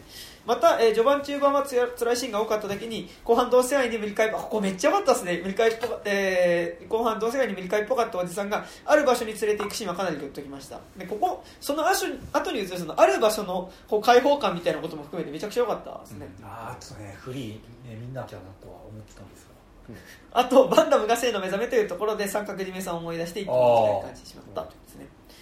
で2本目、アテナ。アテナも結構アテナすごい入ってますね。アテナ1位もなくはないおマジで頑張ってほしい。アテナ。えある少年の死をきっかけに内戦状態に突入したフランスの団地を巧みな長回しで追いかけたドラマ映画。え冒頭の長回しが凄まじいのは当然として長回しを多用することによってえ対局の中の個人そして暴動を起こす側と鎮圧する側どちらの目線もフラットに描いていたのがドラマの構成と映像の技法が噛み合っている感じがしてよかった、うん。なるほ特に機動隊の一人一人ジェロームにフォーカスが当たるくだりは個人的に「スター・ウォーズエピソード7」においてフィン FN2187 周りの描写で描いていた。うん。体制側もめちゃくちゃビビっているということと確かに近いなと思い戦争映画を面白くするのに一番大事な視点だなと感じたし、その後の「スター・ウォーズ」でこの視点が失われてしまったのがシークエルをつまらなくしている要因の一つなんじゃと思わされた。その通りでかっこ肉地のどっかの回で武井さんがシークエルはどのタイミングでディスってディスってもいいと言っていたのに自分も便乗しました。であとクローバービールドにも似たようなシーンがあるけど混沌した状況に急に馬が出てくると一気にげん、えー幻想の度合いが増していい、うんうんそうですね。あそう。ねあのフランスも多分警官馬乗ってるからだと思うけど、馬出てくるんですよ、うん。これもね、はい、で3本目ああこれも良かったね。目指せメタルロードあーあいやめあの、山田の部屋で見てるやつね。なそう。よかった。これよかったね。うん。アメリカの田舎町を舞台に高校生3人がメタルの不調を抱えつつも、えーメタルバンドを結成していく青春ドラマ。単純に面白かったし世界一か世界一かっこいいと思っているブラックサバスのウォーピックスが使われ、うん。ウォーピックスが使われていたのでそれだけで最高、じゃあじゃあベースの代わりにチェロというのも激渋、そう。ここれが怖かったねこれねえメタルしかりパンクしかり反反体制的な音楽ジャンルがモラル的なことを訴え出すのってなんか違くねという疑問はありつつも現代的なものにアップデートしていくのは大事だと思うしこの映画に関してはそこをうまくやってのけていた、というかお前ら元気に活動していてくれと思わせた時点で勝ち、わかる。本当にさなんか軽く流すかみたいな気持ち。いや見たけどちゃう。ちゃんと見ちゃった映画ですからね、いやだからジュジューダス・プリーストが全員出てくるシーンめっちゃ最高あのなんかおめえの格好なんかゲイっぽいんだよ。メタルらしくねえ。っつってはってなんかかあのポスター見るとジューダス・プリーストが映るとかマノーが映るとか最高でしたよ。あとウォウォーリーしかりカッコンのすの上でしかり精神病院から脱出する映画は大体名作。ね。確かに。あそこで脱出する時のまた先生がねいいよねだからね。そんなピックじゃダメなんでもっと太いのを使え。っ てあれいいっすよね。4本目「ロード・オブ・カオス」メタル好きなんですかね、えーノルウェーを騒がせた伝説的ブラックメタルバンドメイヘムの、えー、顛末をボーカルであるユユーロニモスの視点を軸に、えー撮った、えー暗黒青春群像劇。正式には昨年公開。過去本国ノルウェーでは2019年。ですが配信で今年見たのと、何より目指せメタルロードをベストに入れた身としては、うまくいかなかったメタルバンドの映画も入れるのが人の情けかとも入れましたえー何より高橋由紀さんも言っていたが言っちゃってる若者を撮る時の目線が優しく、えーユーロニモスのどこまでも凡庸な視点から描くことで、えー街相撲的空間が激、えー過激化していくのを冷静に見れたし、また最初期に言ったボーカルデッドの死に、えユーロニモスが最後まで囚われていたのが切なかった、えー規模は違うが90年代的な、えー、薬師味ブームや映画飛行を、えー総括する映画が撮られてもいいのかなと思った、ああかっこ映画秘宝で映画を撮るとしたらユーロニモスのポジションは松山さんだと思う。ああそうね。確かにね。ただ、オープニングパイ投げ事件から始まる。で、パイをカメラにバンってぶつけるところにタイトル出る。それ見てえで、ワースト映画は悪魔の生贄レザーフェイスリターンズです。えつまらないだけならまだ良かったんだけど、えースクスクールシューティングというセンシティブな題材を悪魔の生贄でやる必要がないしポリコレ以前に何より突き詰めて描こうという誠実さがないからキャリーとかクロニクルみたいな青春の向かわれなさを消化するものにもなれなかった。慣れてなかった、この映画を作ったやつ全員チリソースにされてしまえ。えー以上が今年のベストワーストですと。なるほど。えこれどう集計しよう？4つあるわけでしょ、じゃあこれ1234で10点9点8点7いやいいん点みたい？な同率？5点5.5でいいの、うん同率で。じゃあ悪魔の生贄は2点という。2点ではい。えあくまでワーストでしょ。ワースト。ワーストだから。まあそれはワースト1でいいんじゃない？1位、うん。そっちは1位以上が今年のベストのバスです。今年の肉実は有料の有料版の副音声上映が面白かったですと、えー意図してかせざる、えー意図してかせざるか、えー新さ解釈三国志を除いて花束スタンドバイミードラえもん2サマーウォーズと家族を家族結婚をテーマにしたものが多かったですこれ 全然意識してなかったですけどね。たまたまですね。特にスタンドバイミードラえもん2のけ、えー未来結婚式フューチャリングおばあちゃんのシーンは今年一番笑いました、えー山田さん、えーえーここから、えっと一人ずつにメッセージ書いてもらってます。ありがとうございます。えー山田さん就職おめでとうございます。あありがとうございます、えーラッパーラジオ仕事とご多忙だと思いますがいつも長いメール読んでいただいてありがとうございます、えー竹木さん今年は聖火日の演劇 YouTube でたくさん見ました。あ本当ですか？いやすいません。特にスプリングリバーブは劇場という限定された空間でも地図を使うことでスペクタクルを感じさせるのが面白かったです。俺の演劇地図出がちっていう。そうなんでレイトさん、えー今年はえー各月ゲストばりの登場頻度でジャンル映画への一貫した視線を感じることが少なく寂しいげえー限りでしたがご活用をお察しします、ゲストアニさんでの人生人生遍遍歴を語る回も面白かったですね。あありがとうございます。あの、はい、今年はもうちょっと頑張って出ます。で高島さん昨年のオクトーバー革命ロシア、えー物語ロシア革命の回で選択を迫られる時が来るというようなことをおっしゃっていましたが1年を経てその発言がより深みを増すような世の中になってしまいましたね。なるほどね、えーどうかお体にだけはお気をつけください。あすい。ませんありがとうございます。えー以上長々と失礼しました。これからも配信楽しみにしています。ということでこれでちょうど半分の10人。しますね。10人です。ちょっと一ちょ旦ちょっとやばいよ時間。感じたい。を設けますはい。そうだね感じしましょう。一回書きしまい。ったと思います。あてかごめん。あれあ、はい。一応今のお便りでちょっとちらっとだけ喋ってもいい、はい。はい。あのワーストのあの悪魔の生贄のやつだけ、多分今後出てくることなさそうだから、うんちょっとだけ喋って、はいはいはいはい。あのこれマジであのさっきの最初の方言ってた、あのエレベーテッドホラーって言われるようなやつを悪いとこ取りしたようなリメイクだった。本当に。あの主人公の女の子が、その銃乱射事件のサバイバーだっていう設定が後半で明かされるんですよ、あでもその件はでもその件は基本的にあのレザーフェイスと戦う上でこの子がサバイブできる動機づけみたいなものになっちゃってるの。てあかさそれでやるならさそのレザーフェイスと対決するっていうことがある種そのトラウマを克服するっていうことにはな一応はなってるんだけどその描写の仕方が最終的に銃を手に取ってレザーフェイスをぶ撃つっていうシーンなんだけちどょっとそれどうなんだよ。いやそう。もう何にもなってない。本当に。ちょっともうそのあのいやでも分かんない。でもそのさアメリカ的にはさやっぱりそのさ銃乱射してくる犯人がいるんだったらこっちも銃で武装してぶっ飛ばせっていう。あそうね。あのえなぜ子供たちが死んだか。それは学校に銃が置いてなかったか全米ライフル協会的なねなんかそういうノリなのかもしれない。っていうのとあとあの一作目のあの最後にさあの生き残るね。あの、えっ、とえっ、と女性、彼女があのえ最後もうトラック乗って。そうそうそうそうそう。彼女がね十もうに数十年ぶりに、あのもう一回、現れるんですよ、いやそれさハロウィンならわかるよ。ハロウィンなら、まあ、ジェイミー・リー・カーティスは、まあ、その後もずっとさ第一線でそのスターであり続けた人だからまあわかるんだけどさもう結構正直なんかそのあんま映画に、まあ、出てないわけですよ、正直。で久々に出てきましたで出てきてなんかジェイミー・リー・カーティスみたいな感じで出てくるんですよ。銃とか持って。でもなんかそのさすがに無理があるじゃないですかそれは。彼女は別に戦ったわけじゃないから、逃げてさ、やったわけだから。でなんかこの時が来るの待ってましたみたいな感じなんだけどさ。いやそういうキャラではないし悪魔の池ってそういう話じゃないから、ハロウィンにおいてはもうむしろそこでもう今度こそ撃退したりとか倒したるっていうのでもうずっとねあの刃を研いできた人というね。そうサラコの赤してるみたいな。でサラコの赤してましたね本当にね。っていう話だったのをなんかこう中途半端にその受けた要素をあのは悪魔の生贄でもやろうとした結果ものすごい変だからその、えー、と銃を持ってその銃であの久々にリベンジで戦いに来た一作目のサバイバーと銃乱射事件のサバイバーの新キャラの女の子とが共闘するのかしないのかみたいな感じしないんですよほんであんま。それさもうエレベーテッドホラーとあホラーとさ、うん。あのレレジなんだっけ？レレレガレガシー。クエルのさ、あの悪いところを全部悪い。ところ止めに。本当に。だからあこれ中途半端にレガシークエルみたいなものとかエレベートところみたいなものにを中途半端にやろうとするともうこんなことになるんだっていう意味ではあるある意味すごい最強の例だと思うので そう。あのある意味今年を象徴する一本とも言えるとは思います。なるほどね。素晴らしい。なるほど。っていう感じですね。まあじゃあちょっと一旦。休憩、まあスペースは開けスペースは開きっぱですから。じゃあちょっと一旦ここで休憩挟みます。はい